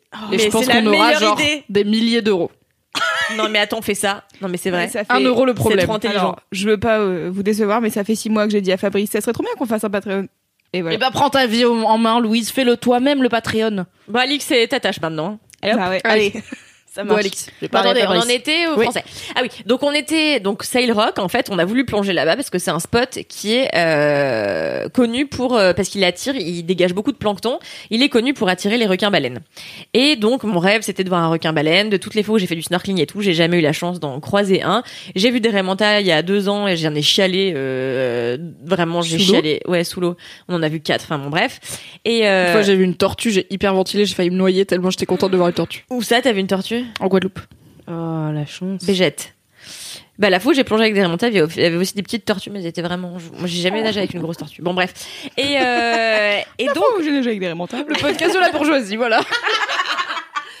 la prochaine fois on parlera des poneys de Alix. Déjà, j'ai qu'un poney, Kalindi. Bref. Et donc euh, moi je voulais mon rêve vraiment dans la vie, c'est vraiment mon rêve, c'est de voir un requin baleine et dans l'eau. Et donc franchement j'étais hyper émue. Je me suis dit ça se trouve je vais voir le requin baleine. Arrêtez de rigoler. Dans l'eau. Non mais pas à la télé quoi. Ah oui, bah on avait deviné. Dans la vraie vie, quoi. Et puis en fait, ce que je voulais dire, c'est en étant moi-même immergée dans l'eau. Parce que par exemple, j'ai déjà vu des baleines, mais j'ai jamais nagé avec des baleines, mais j'ai pris le bateau à côté de baleines, mais c'est quand même pas la même sensation. quoi. Et euh, et donc là, gerbasse au maximum. Quand il est, temps de s'équiper, donc faut savoir qu'une bouteille, ça, pèse à peu près 13 kilos, c'est super lourd sa mère. Et que il commençait à faire un peu moche, euh, ça secouait un peu. J'ai dit putain, je vais bégère dans mon détenteur et genre je vais vraiment bégère dans mon masque et tout, ça va être une angoisse totale.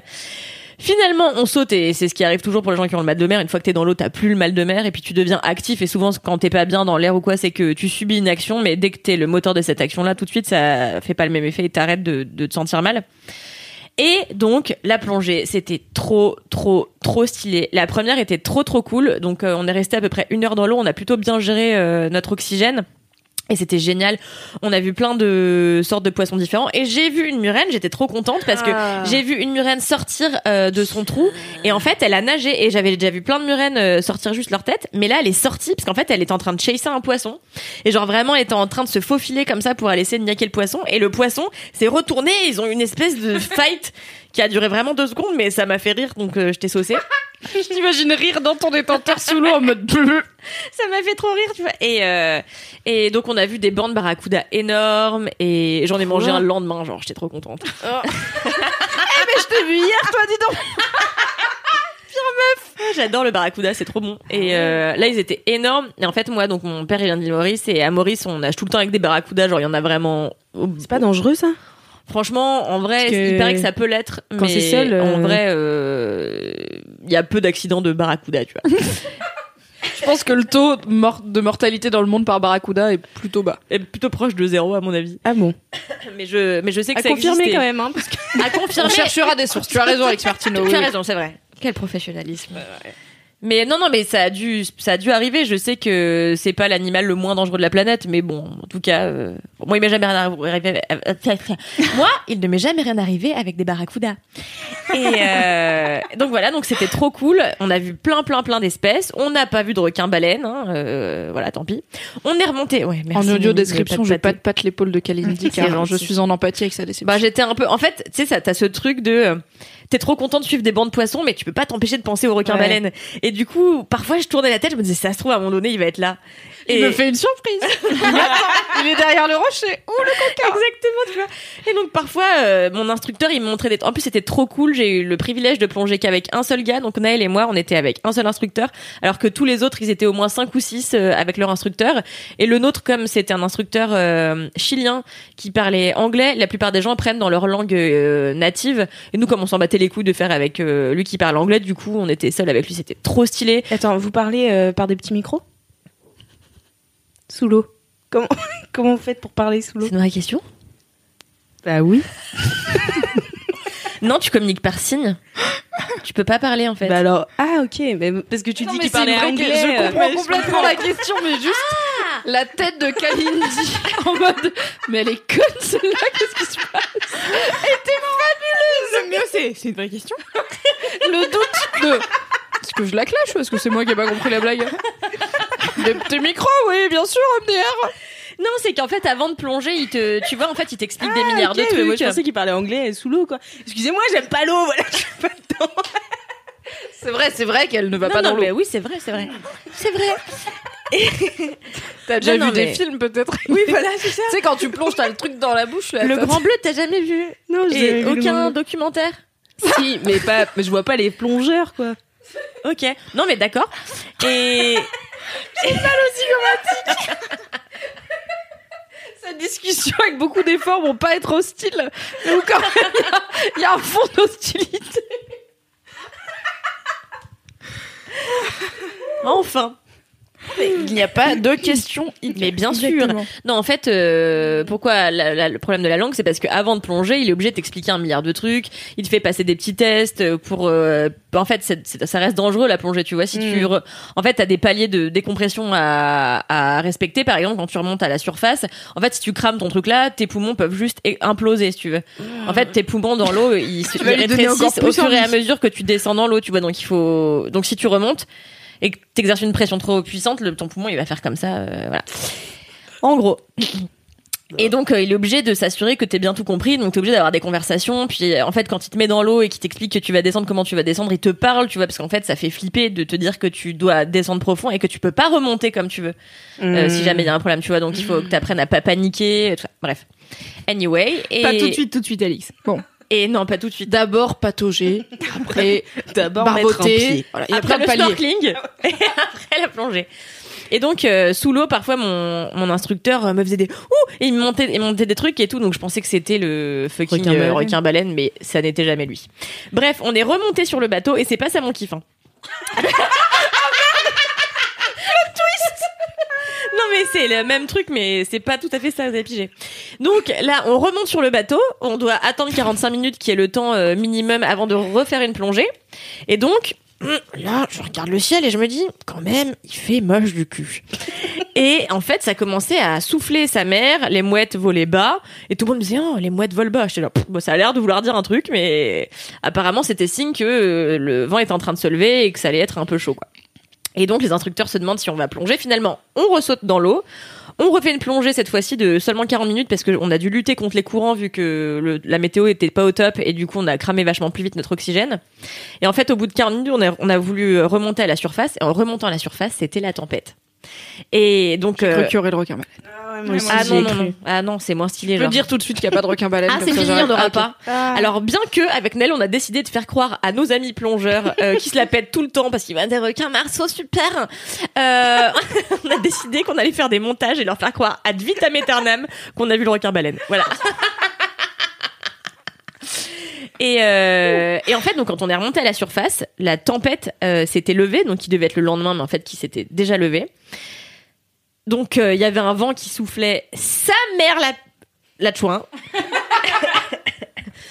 et surtout les vagues commençaient à devenir vraiment violentes. Et il a fallu qu'on retourne au bateau. Et donc, ça a été 30 minutes de, avec la bouteille dans le dos, en train de, de vraiment patauger comme un connard, en buvant la tasse et tout. Mais c'était trop drôle. Et donc, Ok. En tant que personne qui aime pas trop quand elle a papier, je trouve pas ça hilarant, mais je, chacun son humour, il y a pas de souci. Hein. Non, mais en fait, c'était hum, l'adrénaline était vraiment, euh, c'était une adrénaline que j'avais jamais expérimentée parce que je me suis vraiment sentie à la fois en danger et à la fois j'ai vraiment pas peur de l'eau. Tu vois, autant j'ai vraiment peur euh, dans l'air, autant l'eau ça m'a jamais fait flipper et je pense depuis que je suis petite, je suis convaincue d'être la reine des océans. Et Elle m'a raconté ça cet après-midi. ah oui Est-ce que tu es vraiment la reine des océans, Kalindi ouais, mais si- un jour je vous raconterai peut-être la vraie version. Ouais, mais je suis presque persuadée que je suis en tout cas une entité qui a vécu dans l'eau. euh. En tout cas, je pense que j'ai une affinité particulière avec les océans. Bon, bref, c'est mon, c'est mon, c'est mon idée, quoi. Et, euh, et donc, Mais keep going, j'ai rien dit. et du coup, ouais, c'était génial cette sensation de danger à la fois d'être euh, trop content d'être là. Enfin, je sais pas, j'ai ressenti des guillis dans le ventre et tout. J'étais là, ouais, trop bien. Et donc, j'ai nagé comme ça et tout. J'étais trop contente. Et là, ça a été un peu plus compliqué pour remonter sur le bateau parce qu'il y avait vraiment des vagues de 4 à 5 mètres. Comment tu attrapes l'échelle Et ouais. Donc en fait, il te jette l'échelle. D'abord, il te jette une corde, parce qu'on était tous les connards qui arrivaient pas à monter sur le bateau là. Il te jette une corde. Il a fallu qu'on balance nos palmes d'abord euh, pour pas se prendre les pieds, mes couilles, tu vois. Donc on a jeté les palmes de loin. Et après, donc le mec a mis euh, l'échelle. Et en fait, il fallait compter le moment où le bateau descendait pour réussir à monter Non. sur l'échelle. Sauf que t'as 13 kilos dans le dos, tu vois. Un avis sur cette activité, Alix Martineau, peut-être? Oh, j'ai envie de mourir. C'était franchement trop bien.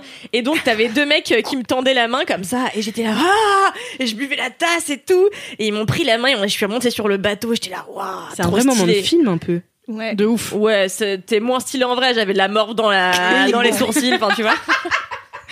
Est-ce que ton kiff, c'est d'avoir réussi à monter sur le bateau? Non, mon kiff, c'est ouais, voilà, là, euh, Ce moment. c'est ce moment, quoi. Ouais. D'accord. Ce moment où peut-être j'aurais pu mourir, mais je suis pas morte. Donc Non, 12 sur franchement, 10. je pense qu'il y avait peu de chance. En fait, on aurait pu se faire mal avec l'échelle dans le nez, tu vois. Mais en vrai, il y avait peu de chances de mourir. C'était pas non plus le déluge, tu vois. Mais c'était le début d'une tempête, quoi. Et euh, C'est impressionnant quand même. hyper impressionnant. Et en fait, les gens qui devaient plonger juste après nous n'ont pas pu plonger. Et, euh, et donc, on a réussi à tous remonter sur le bateau. Et tout le monde à, à bord a eu un espèce de truc de waouh. Ça va, ouais, fou, ça a soufflé, hein, ouais, génial.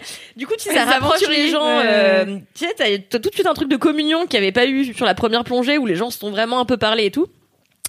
Et, euh, et donc on s'est déséquipé et moi je suis montée sur le pont avec Naël. Et là on a on a essayé de rentrer et au lieu d'une heure on a mis une heure 45 pour rentrer parce que le mec prenait les vagues euh, full front comme ça.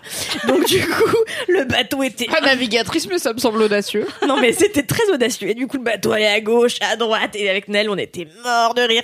Sauf qu'en fait en bas les gens ils vomissaient partout. Et moi je savais pas. C'est Nel il est allé pisser. Il me dit eh, franchement en bas c'est Guantanamo. Genre vraiment c'est Bagdad c'est un enfer. Il y a une meuf elle est comme ça elle tremble elle vomit dans un bas dans une bassine. Je sais pas pourquoi elle vomit pas par dessus bord? C'est pas possible en vrai elle pourrait tomber tu vois. Tellement c'était violent. Et, euh, et vraiment genre vraiment tout le monde était en train de gerber les gens dans la cale comme ça en train d'essayer de se tenir chaud parce que d'un coup il a commencé à faire vraiment froid. Et puis comme on est remonté de l'eau et puis que la plupart des gens ont plongé en maillot de bain et en t-shirt parce que en vrai la, la température de la mer était hyper élevée et donc on est rentré et on est allé se doucher, mettre des gros pulls et boire un thé au gingembre bien mérité et on était là. Ouah, franchement, c'était de la pure folie. Et moi, c'était que ma deuxième fois euh, en, pl- en plongée, pas en je fais du snorkeling depuis que je suis toute petite à Maurice avec mon papa, mais c'était ma deuxième euh, sortie plongée bouteille et Nel l'avait déjà fait sept ou huit fois. Donc il était bien plus expérimenté, il m'a dit franchement, c'était un des meilleurs moments parce que justement, il y avait cette adrénaline là à la fin et puis que c'est des conditions qui sont plus étonnantes quoi et insolites donc euh, voilà c'était un putain de moment que j'ai trop kiffé dans mes vacances et un putain de souvenir Trop bien. Waouh. Yes. C'est ouf quand même. De moment. Dire que je vivrai jamais ça. C'est ça. Alix, elle a cringé pendant les trois quarts de était Non, mais la piscine, c'est bien. La piscine la peu de vagues, peu de morts, c'est bien. Personne ne vomit dans des bassines, bon.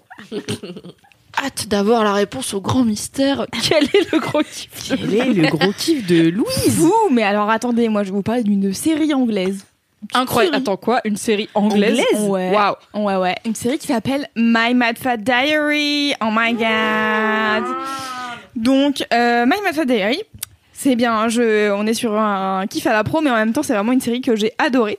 Je me souviens, la première fois, c'est ma meilleure pote qui m'en a parlé. Elle m'a dit je viens de binge-watcher toute cette série, c'est trop bien, regarde, c'est trop bien. Et euh, j'étais, je me souviens, c'était il y a longtemps, j'étais à Dax. C'était les fêtes de Bayonne, enfin, tu sais, euh, les voilà.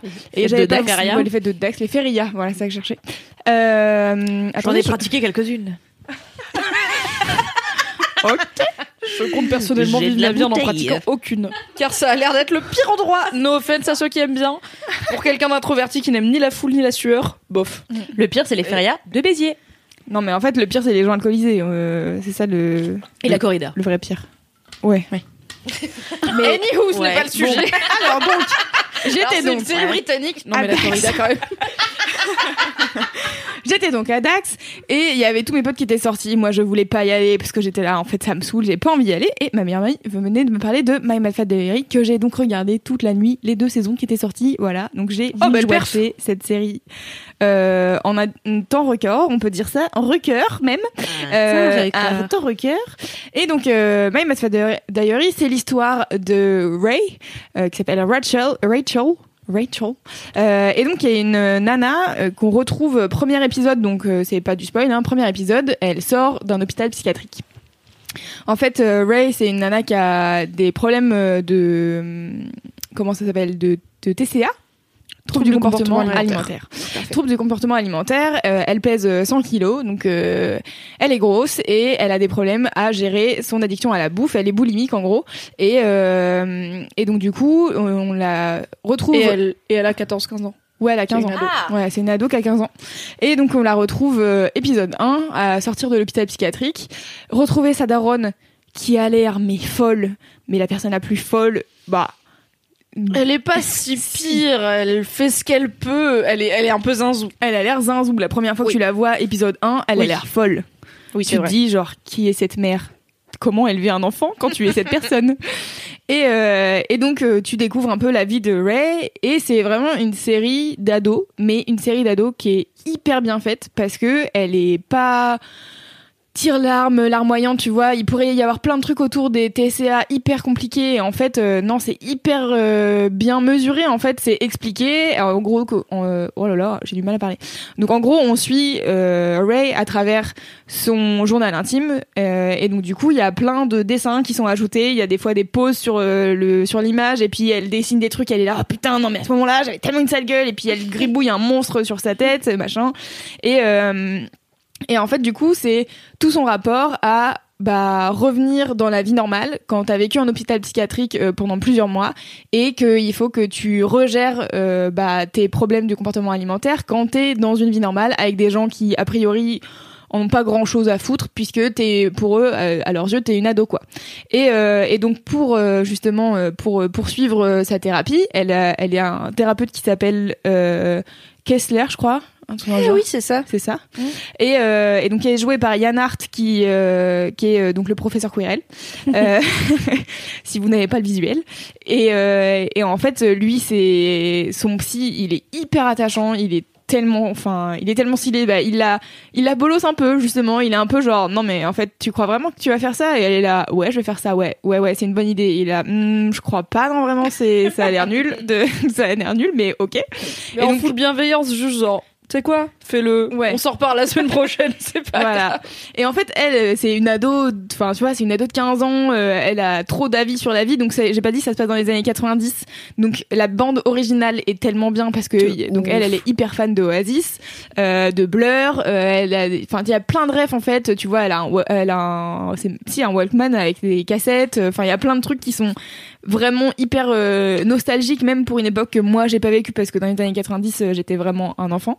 Euh, Mais c'est pas forcé comme dans Stranger Things qui a un vrai vernis nostalgie années 80 où tu sens que c'est fait pour les trentenaires qui ont cette image un peu fantasmée des années 80 en Amérique où là c'est juste bah c'est sa vie c'est une meuf euh, oui en, Ouais. en fait c'est adapté d'un bouquin qu'une meuf a écrit sur sa Que propre lu. vie du coup elle raconte sa vie et effectivement oui elle allait au lycée avec un Walkman mais c'est pas genre ah ouais dans mon Walkman j'écoutais nani Ouais. nana c'est juste genre bah c'est ma vie quoi C'est pas stylé en fait, c'est juste. c'est pas stylé non Ouais. c'est pas une meuf stylée elle vit pas dans un monde stylé ses potes sont pas Non. stylés c'est juste genre sa vie Elle vit vraiment ouais dans une espèce de banlieue anglaise, euh, je sais pas brique exactement. rouge? Mais Euh, ouais, je sais même pas. Enfin, tu vois, enfin ouais, une banlieue anglaise euh, un peu lambda, tu vois, de où il y a toutes les familles un peu de classe moyenne. Et puis euh, du coup, elle retrouve ses potes. Et puis du coup, elle se demande est-ce que avec sa meilleure amie ça va toujours coller? Parce que du coup, sa meilleure pote tu sais pas trop si elle est hyper saine ou pas. Euh, et puis elle rencontre euh, un mec et puis elle est là genre Hum, est-ce que je l'aime bien? Est-ce que je l'aime bien? Oui je l'aime bien mais alors est-ce qu'il va bien m'aimer? Et en fait il y a plein de trucs vraiment des thématiques d'adolescence que moi j'adore à force d'écouter laisse-moi kiffer je pense que vous êtes au courant mais sur euh, l'acceptation de soi sur comment tu te vois versus comment les autres te voient sur euh, bah en fait comment est-ce que tu te démerdes dans la vie et à quel point tu te rends compte qu'en fait tout le monde galère et tout le monde est au même au même point que toi. Et euh, et il y a plein de super épisodes justement là-dessus où elle elle essaye d'avancer tant bien que mal et en fait elle elle se dit ah ouais mais telle personne elle est grave mieux que moi et tout. Et en fait tu te rends compte que l'autre elle est totalement fucked up pareil tu vois.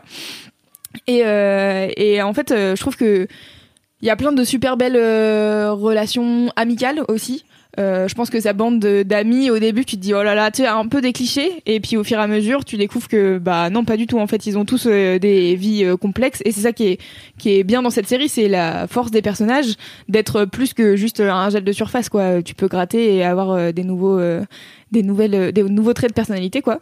Euh, et puis enfin je sais pas j'adore ce personnage de Ray moi je me souviens que quand j'ai lu donc j'ai regardé les deux premières saisons et il y a trois saisons en tout la série est finie donc si vous voulez regarder aujourd'hui My Mad Fat Diary allez-y et Vous- c'est genre fini bien, ça a c'est- pas été annulé au Ouais. milieu, c'est ils ont raconté ce qu'ils voulaient raconter. et donne. J'ai chialé de ouf. Pareil. Quand c'était à la dernière saison, j'étais là. et vraiment, j'avais ce, enfin, entre guillemets, passé l'âge, quoi. J'étais, j'avais pas l'âge des persos, mais j'étais hyper attachée à tout ce qui se passait, quoi. C'était trop, trop bien. à la fin de la première saison mon pote Wouh allez regarder la fin de la première saison J'ai et envie euh, de tout regarder maintenant. Putain, putain. mais moi j'avais regardé que les premiers épisodes, genre je me souviens les tout premiers épisodes. Mhm. Et je sais pas pourquoi j'avais pas continué ou euh, je sais pas s'il y avait pas encore assez d'épisodes ou si. euh, Enfin voilà, bref, je me souviens de quand arrêté. je Je sais pas, moi ça fait vraiment très longtemps que euh, je l'avais vu. 2000 autour de 2010. Ouais, Euh, je ça. sais que pendant longtemps c'était compliqué à regarder en France, même avec un ami britannique, Ouais. c'était pas le truc le plus connu. Moi, Après c'est passé sur France 4 il me semble, donc il y avait des replays et on en avait reparlé sur Mademoiselle pour dire la série trop bien, tu peux la regarder légalement, c'est trop cool. Mm. Donc euh, il y a eu, ça a fini par être diffusé légalement. Je pense qu'il doit y avoir des bails de DVD maintenant, mais je suis pas sûre que ce soit sur Netflix par exemple. non je pense non, pas je pense pas. Bon, en plus, c'était, c'est une production euh, euh, anglaise, euh, sûrement BBC ou un truc dans le genre, donc je suis pas sûre que. Ouais, mais genre il y avait Ah non, Sherlock sur Bah, je sais pas. I don't know, maybe. On regardera. si La moitié des enfants. Ah, c'est un kiff euh, peu préparé. On vous, l'a- on vous avait prévenu.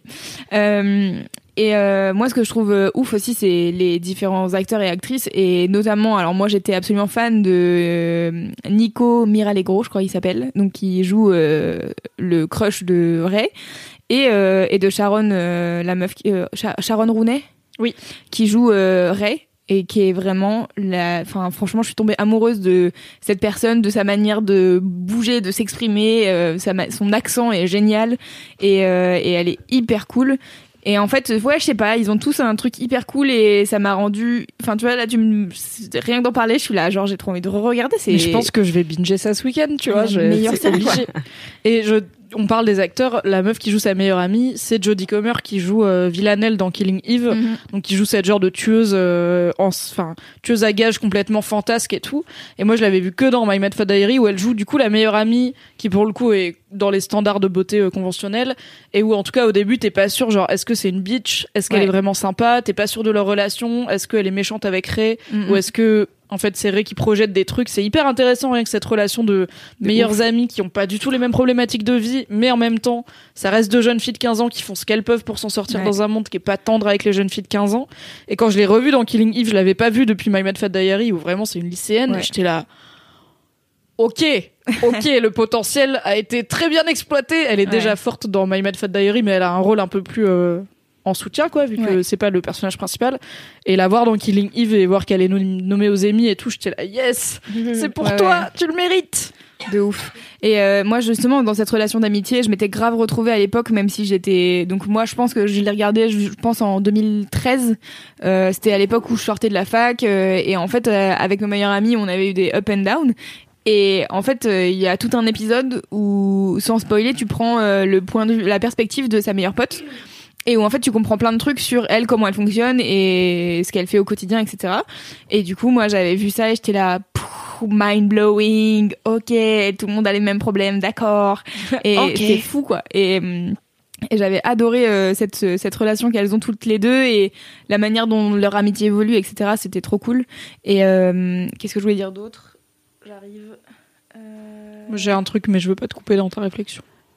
Et puis bah non mais surtout la bande originale, franchement, rien qu'en fait le générique à chaque fois que j'entends, je suis là trop bien, je veux aller écouter la musique en entier. Et après en fait euh, c'est ce qui est trop cool, c'est que en plus Ray, c'est une meuf qui kiffe la musique. Et donc du coup, elle s'en sert un peu pour euh, tu vois genre euh, se bah se rendre cool euh, aux yeux des autres parce que elle kiffe Oasis, elle kiffe euh, les trucs qui sont à la mode dans les années 90 et tout. Et il y a tout un moment où elle parle euh, avec sa meilleure pote. En gros, elle, elle euh, drague le même gars et, euh, et lui il kiffe la musique aussi. Et elle lui dit ouais, tu préfères qui, euh, le chanteur des Smiths ou bien sûr j'ai oublié le nom du chanteur des Smiths. Euh, Ah, désolé, je vais pas pouvoir t'aider là-dessus. shit. Aucune idée. Euh, Morrison, non, c'est pas Morrison. Morrissey Morrissey, merci. Oh J'ai eu un truc en musique Joli. Donc, je vais euh, donner 3 syllabes sur 4, mais je l'ai eu quand même.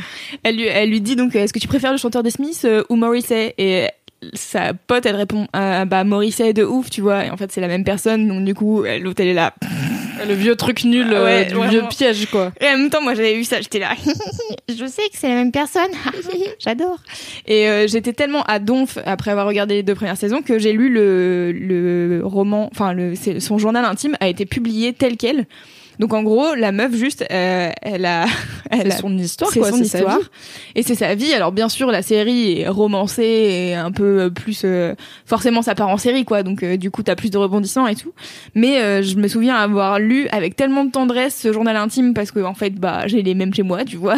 Et du coup euh, me dire enfin en fait ouais c'est ce truc encore une fois de se retrouver dans quel dans la vie de quelqu'un avec qui tu partages finalement rien tu vois on n'a pas grandi à la même époque etc mais les problématiques sont toujours les mêmes. Et, euh, et ouais, vraiment, je conseille mille fois My Matadori pour euh, pour la drôlerie de cette série, pour euh, tout ce que ça soulève en tant que en tant que problématique, enfin toutes les problématiques que ça soulève et que ça traite euh, avec vraiment tout ce qu'il faut de d'équilibre quoi, pas trop pathos et en même temps tu comprends plein de trucs et voilà, c'est cool. Tu voulais Trop dire un autre truc, Mimi? Ouais, il y a un point qui pour moi est important dans mon rapport à cette série, c'est que la meuf, elle a 15 ans et elle a une dalle monstrueuse, genre elle a envie de Ken, elle a envie Ah, de Ken oui de ouf. et j'avais jamais vu dans oublié. une série une ado qui a les hormones en feu comme tu les as quand t'as 14-15 ans et que ton corps il est là. N'hésite pas, la tub Et tu fais, je sais pas comment avoir la tub, arrête de m'envoyer des signaux. Et en plus, c'est une ado en surpoids, donc t'as aussi ce, cette, cette couche-là en plus. Mais juste d'avoir une héroïne ado qui ressemble à une ado de la vraie vie et qui et je sais pas, elle est en au pub et du coup elle prend une pinte avec le gars qu'elle aime bien et ça fait pause et elle est là. J'ai envie de m'asseoir sur sa bouche. J'étais là, ok, très bien. Et en fait j'avais jamais vu ça de ma vie dans une série avec une ado qui ressemble Ah ouais. à une ado de la vraie vie. Et moi quand j'étais ado, clairement il y avait pas du tout ce genre de contenu et je savais pas. Je me souviens que je savais pas quoi foutre de mes désirs, de mes hormones, de machin. J'étais là. Je sais pas du tout quoi faire de tout ça et voir une série qui met en scène le désir féminin d'une jeune meuf aussi librement et aussi vraiment euh, comme un truc qui fait autant partie de sa vie que quand elle a envie de manger ou de dormir Ouais. ou de courir ou d'écouter de la musique c'est juste bah j'ai très envie de le ken quand même quoi. Ouais, et c'était hyper rafraîchissant d'avoir ce truc quoi. Elle est tellement drôle, il y a tellement des moments où elle est en train de fantasmer et tu sais donc du coup t'as une image un peu à un moment donné t'es là mais qu'est-ce qu'il fout dans un champ? Et en fait c'est un de ses fantasmes et après tu la vois elle est en train de kiffer là. Ouais putain c'est bon avec suis. sa vieille tête genre. et là il y a sa daronne qui rentre dans la pièce et genre quoi? Non euh, c'est bon j'ai rien fait. Mais rien que ça t'as une ado qui se masturbe Ah dans une série au début des années 2010 ouais, ouais c'est fou hein. J'avais pas vu ça quoi quand j'étais au lycée. La masturbation c'était pas un mot qui s'appliquait au genre féminin donc euh, incroyable, trop bien. Ouais, génial j'avais je l'avais tout à l'heure mais ça m'est sorti de la tête mais en Je effet vais tout ça regarder, voilà, c'était la meilleure chose sans regret. tellement. Et revoir Yann Art en psy, c'est ma passion. Bon bah voilà, écoutez, euh, moi j'ai fini mon kiff, ça y est, je vais partir maintenant pour aller regarder ma wifi de Trop bien. Je rigole. Parce qu'il reste quand même un dernier gros kiff. Ah oui Oui, oui, oui C'est le mien. Alors, mon gros kiff, c'est l'accent québécois. Vous Yes Vous m'avez peut-être entendu le parler euh, ces derniers semaines, Ces mois dernières semaines, ouais. au bureau. Parce qu'en fait, l'accent québécois est un accent que je, que je maîtrise. Voilà, et euh, tout simplement. Et et euh, et donc en fait c'est pas du tout un accent que je fais pour me moquer. Enfin moi en général j'adore faire les accents, mais c'est jamais pour me moquer. C'est parce que non mais c'est vrai, j'adore la. En fait la langue québécoise pour moi c'est une langue à part et je l'adore.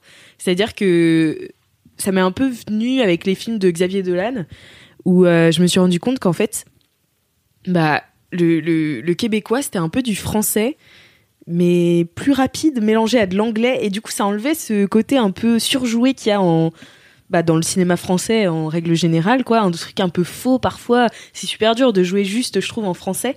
Et, euh, et en fait en, québécois je me souviens d'avoir regardé les films de Dolan et me dire mais bon passer un peu le moment où je rigolais parce que j'étais là c'est du québécois c'est marrant tu vois. Mais en fait ça marche hyper bien cinématographiquement parlant. Donc j'adore cette langue. Donc j'essaie de la parler le mieux possible, donc j'écoute des podcasts québécois pour euh, parfaire en fait euh, mes expressions pour que ça fasse euh, un truc fluide. Et je suis très contente parce que donc samedi dernier je suis sortie et on faisait la queue avec mon ami Thomas pour rentrer dans la boîte. Et je commence bah voilà comme d'habitude à parler québécois comme ça. Puis ben ça me vient comme ça. Puis je commence à parler québécois. Puis ben et là En tant que personne qui est incapable de tenir le moindre accent, je suis hyper impressionnée Ah non, par ce qui c'est vient de se passer. impressionnant. C'est ouf. Non, puis je le parle euh, souvent, au- souvent au bureau ici aussi. Et, euh, et en fait, je commence à parler québécois. Et là, il y a un mec qui arrive, il fait Tu viens de Québec aussi? Je dis Ben Ouais. oui, mais je viens de Québec. Tu te viens d'où? Il fait Bah, moi, je viens de Montréal. Mais, mais moi, je parle anglais. Enfin, je parle anglais en vrai, mais je parle un petit peu français aussi. Je fais Bah, non, c'est pas possible. Mais si, c'est c'est possible et tout. Puis, ben, on a commencé à parler québécois pendant 15-20 minutes. Puis ben c'était trop bien, tu vois, il m'a prise pour une québécoise et moi j'étais trop contente de parler de ce pays que j'adore, qui est le Canada et su- surtout le Québec, que- qui est vraiment une région du monde que j'adore, que j'ai visité plusieurs fois parce que quand j'étais en troisième, j'ai fait un échange avec le Canada qui durait trois mois. Et du coup j'étais à Toronto. Et j'ai passé trois mois à Toronto avec une famille donc anglophone et tout. Et, euh, et en fait on faisait pas mal de voyages au Québec. Et j'y suis retournée euh, pff, quatre cinq fois presque euh, au Canada. Et en fait à chaque fois on faisait des voyages. Donc on allait à Mont-Tremblant. Et puis on allait euh, puis on allait à Québec. Puis on allait à Ottawa. Puis on allait à Toronto. Puis voilà. Et on écoutait la radio en québécois parce qu'ils étaient hyper curieux d'apprendre le français et tout. Ma Corrèze elle est venue trois mois en France aussi donc elle voulait apprendre le français et tout. Donc euh, voilà depuis j'ai une passion pour le pour le Québec et le québécois. Et du coup j'écoute ce, ce podcast donc en, en québécois euh, qui vient de Radio Québec il me semble qui s'appelle les questions niaiseuses. Et euh, les questions niaiseuses c'est ils se posent une question au début du, du podcast enfin dis pas podcast balado balado diffusion. C'est le Bah oui. c'est le mot au Québec et donc euh, ils se posent une question un peu niaiseuse j'en ai j'en ai noté 4 5 là j'ai pas encore les expressions vraiment québécoises. Je sais faire l'accent, mais j'ai pas vraiment les, les mots encore, le vocabulaire. C'est pour ça j'essaie de, de, de le prendre, quoi. Donc, par exemple, euh, pourquoi la, fille, la file des filles aux toilettes est plus longue que celle des gars? Donc, ils se posent ça au début du podcast et puis ils vont faire une vraie enquête sur le terrain. Euh, voilà, où ils interviewent des gens et voilà. Il y a aussi euh, combien d'amis il faut dans la vie, mais ils cherchent un nombre exact. Génial. C'est trop bien. Je, je m'abonne. Voilà, euh. Ça leur fait quoi aux Chinois qui sont venus s'installer dans la ville de La Chine au Québec?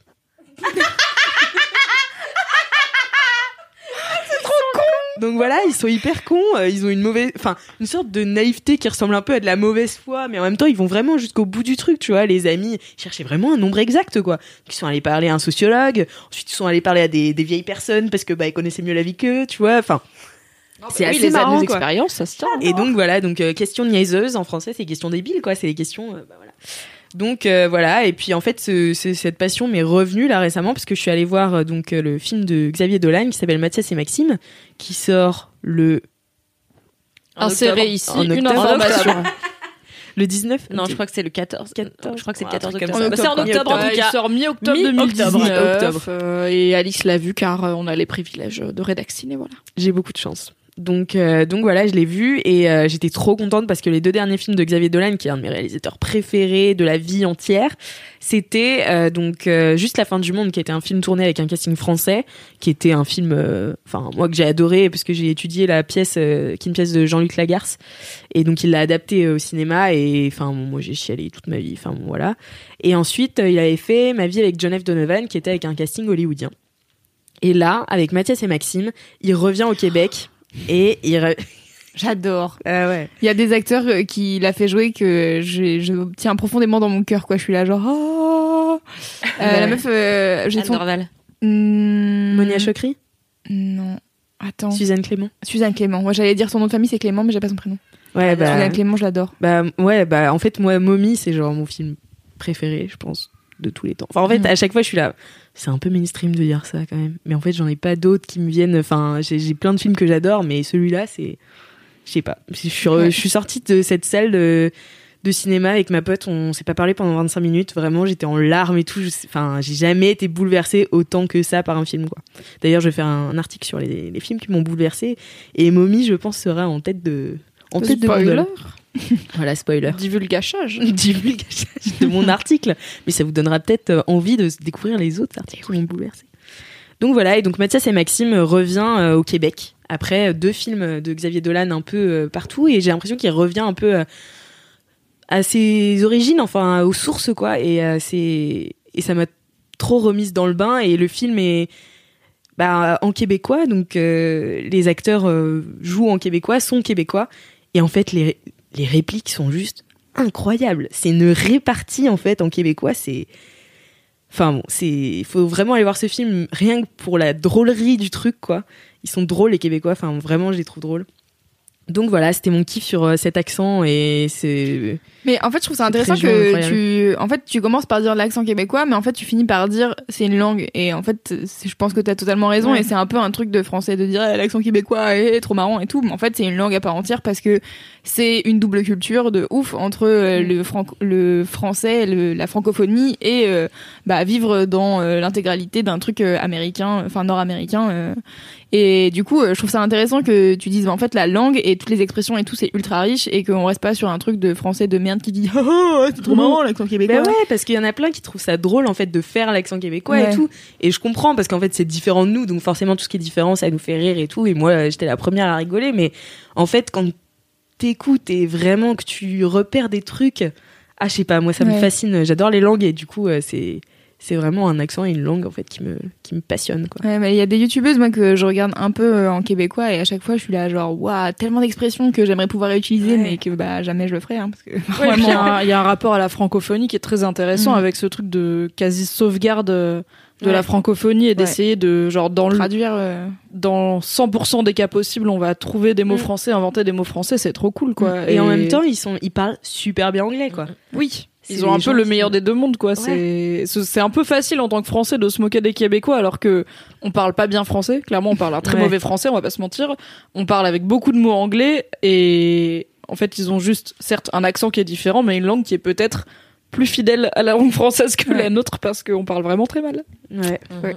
Non mais ouais. Et j'ai toujours trouvé ça trop bizarre qu'on parle qu'on parle de l'accent alors que tu vois en fait moi donc mon père est mauricien et en fait on n'irait jamais dire euh, l'accent mauricien tu vois on, on sait que le créole c'est une langue ouais. et qu'en Mm. fait il y a mille sortes de créoles différents qu'on appelle toutes des langues tu vois mais ça- on n'irait jamais qualifier Bien ces langues-là d'accent donc j'ai jamais compris ce qui faisait la différence avec le québécois bon. Bah, je sais pas, peut-être aussi le fait que, comme ils se revendiquent français, s'ils parlaient une autre langue que le français, enfin, tu vois, c'est quand même Mm. un. Bah, surtout en vrai, en tant que française, je comprends des Québécois quand ils parlent français. Après, je peut-être je perds des expressions ou Ouais. quoi, mais je comprends. Des gens qui parlent créole, je comprends pas quoi. Je parle pas un mot de créole et en vrai, c'est je peux avoir une vague idée du thème, mais je vais pas pouvoir discuter avec eux alors que je peux discuter avec des Québécois. Juste, Oui. On n'a pas le même accent et on va avoir des expressions qui sont qui se répondent pas. Mais des gens qui parlent vraiment 100% créole, je peux pas discuter avec eux, quoi. On parle pas vraiment la même langue. Ce qui est étonnant parce que, en fait, euh, le, moi je parle que du créole mauricien parce que les autres je les connais pas vraiment, tu vois. Même si le créole réunionnais je l'ai quand même beaucoup entendu, mais le créole mauricien, en fait, est composé à 50% de français, tu vois. Donc en réalité c'est du français, mais pareil du vieux français pour certaines expressions, pour certains mots, mélangé à de l'anglais et en fait le tout du coup, je trouve que si t'écoutes vraiment, tu finis par réussir à quasiment tout comprendre ce qu'il raconte, tu vois. Et en fait, ça c'est pareil. Le québécois, euh, moi, le, la première fois que j'ai vu Mommy, la scène d'introduction, si elle avait pas été euh, sous-titrée, je n'aurais rien Ouais. bité à ce qui se disent, tu vois. Donc, euh, ouais. Oui, parce que t'as plusieurs forces d'accent aussi. Enfin, quand Mm. t'entends Xavier Dolan en interview, il a pas d'accent québécois. Enfin, tu décèles un petit truc, ouais. quoi, mais c'est Mm. hyper light. Et puis, en fait, t'as des accents, mais comme en France, en fait, c'est plus plus marqué. Enfin, il y a des Oui, endroits où c'est plus marqué que d'autres, quoi. Ouais, je pense qu'il y a des endroits en France où tu vas dans des villages paumés et tu parles à des gens qui parlent encore pas toi. Bon, bah. Ah bah, comme mon grand-père, il vient me dire, oh, Saburnesie, on va chez une Arnepi. Je suis là. Bien sûr. Oui. Je fais quoi, papy? Il fait, ah bah, ça se court, il va pleuvoir. Ok. Donc voilà, du patois vendéen. non mais ouais, du coup ouais, j'adore. euh, Enfin voilà, c'est c'est vraiment mon gros kiff du moment. En tout cas, tu le fais très bien. Je suis toujours impressionnée parce que pour Ouais. moi, c'est vraiment le, le, bah, pour le coup, l'accent de la langue québécoise est hyper compliqué à choper, je trouve. Et t'as vraiment une manière de moduler la voix qui est pas la même et tout. Donc, Ouais. euh, Et surtout qu'il y a tellement de gens qui le font mal parce que juste Oui. ils s'en moquent Mm. que quand tu le fais, déjà ça se voit que tu te moques pas et que tu le fais avec mon oreille pas très très experte, mais tu le fais bien quoi. C'est Ouais. pas juste genre je vais prendre les grands trucs euh, des gens qui imitent mal Céline Dion et, parler comme ça parce que c'est marrant quoi. Mm. Ouais, ouais, non, non. Mais c'est pour ça que ça m'a fait super plaisir que le mec croit que je sois. Non, après, il T'as était anglophone. validé quoi. Il était anglophone, donc forcément, il. Enfin, en fait, il a entendu mon accent et il s'est dit, mais ça ressemble à l'accent de chez moi. Mais il parlait pas français. Enfin, il est pas. Je pense à Anthony de francophone. Queer Eye et je me dis putain le jour où il vient. Un jour Anthony en boys club Euh, et on a eu Olivier Dion qui est québécois en boys Ouais. club. Ouais. Et j'avais un peu peur parce que moi j'ai tendance à être une éponge à accent, du coup à Ouais. renvoyer aux gens leur accent, Ah ce qui peut être pris comme de la moquerie. Mm. Et je suis pas euh, familière de l'accent québécois, de la langue québécoise effectivement, donc je l'entends rarement. Donc c'est vrai que quand tu l'entends rarement, le premier réflexe c'est un peu genre ah c'est marrant. Et je me suis dit euh, je vais pas faire venir le mec qui donc est chanteur, danseur, etc. euh, artiste et lui dire mets-toi en vulnérabilité, parle-moi de toi et me foutre de sa gueule juste de la façon dont il parle, tu vois. Et en fait pas du tout quoi. C'est alors je sais pas à quel point il a peut-être un accent pas très marqué par rapport à Oui, il est pas hyper marqué l'accent. Il est habitué, voilà, à tourner en Europe et tout, mais euh, j'ai pas été une éponge à accent. Je pense que je Ah vais bon. pas renvoyer. Je dis là, yes. Ah, J'ai pas été gênante. Ça m'est arrivé plusieurs fois parce que du coup, moi, je fais beaucoup d'accents. Enfin, j'adore ça, quoi. Et, euh, et en fait, euh, j'avais un maître de stage qui était euh, bordelais. Et, euh, et- mais quand je pars d'ici, je le dis toujours aussi. Je dis à demain. Voilà. Et Une fois, il. non, mais une fois, il l'avait mal pris. Il m'a Ah, fait. parce qu'il a cru que tu l'imitais. Bah, Alix, euh, arrête de m'imiter et tout. Je fais, non, mais, euh, pardon, euh, désolé. Il me fait, non, mais c'est bon, casse-toi. belle histoire. T'es pas la première de mettre des stages à me bolos.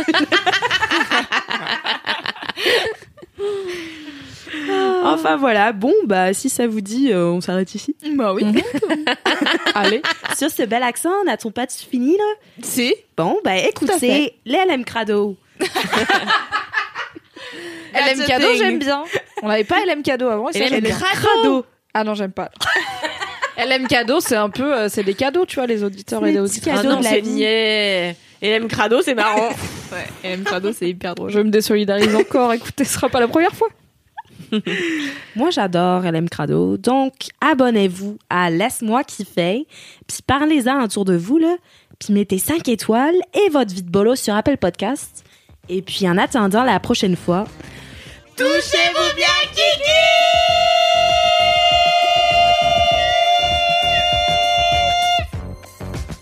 Waouh. Bravo.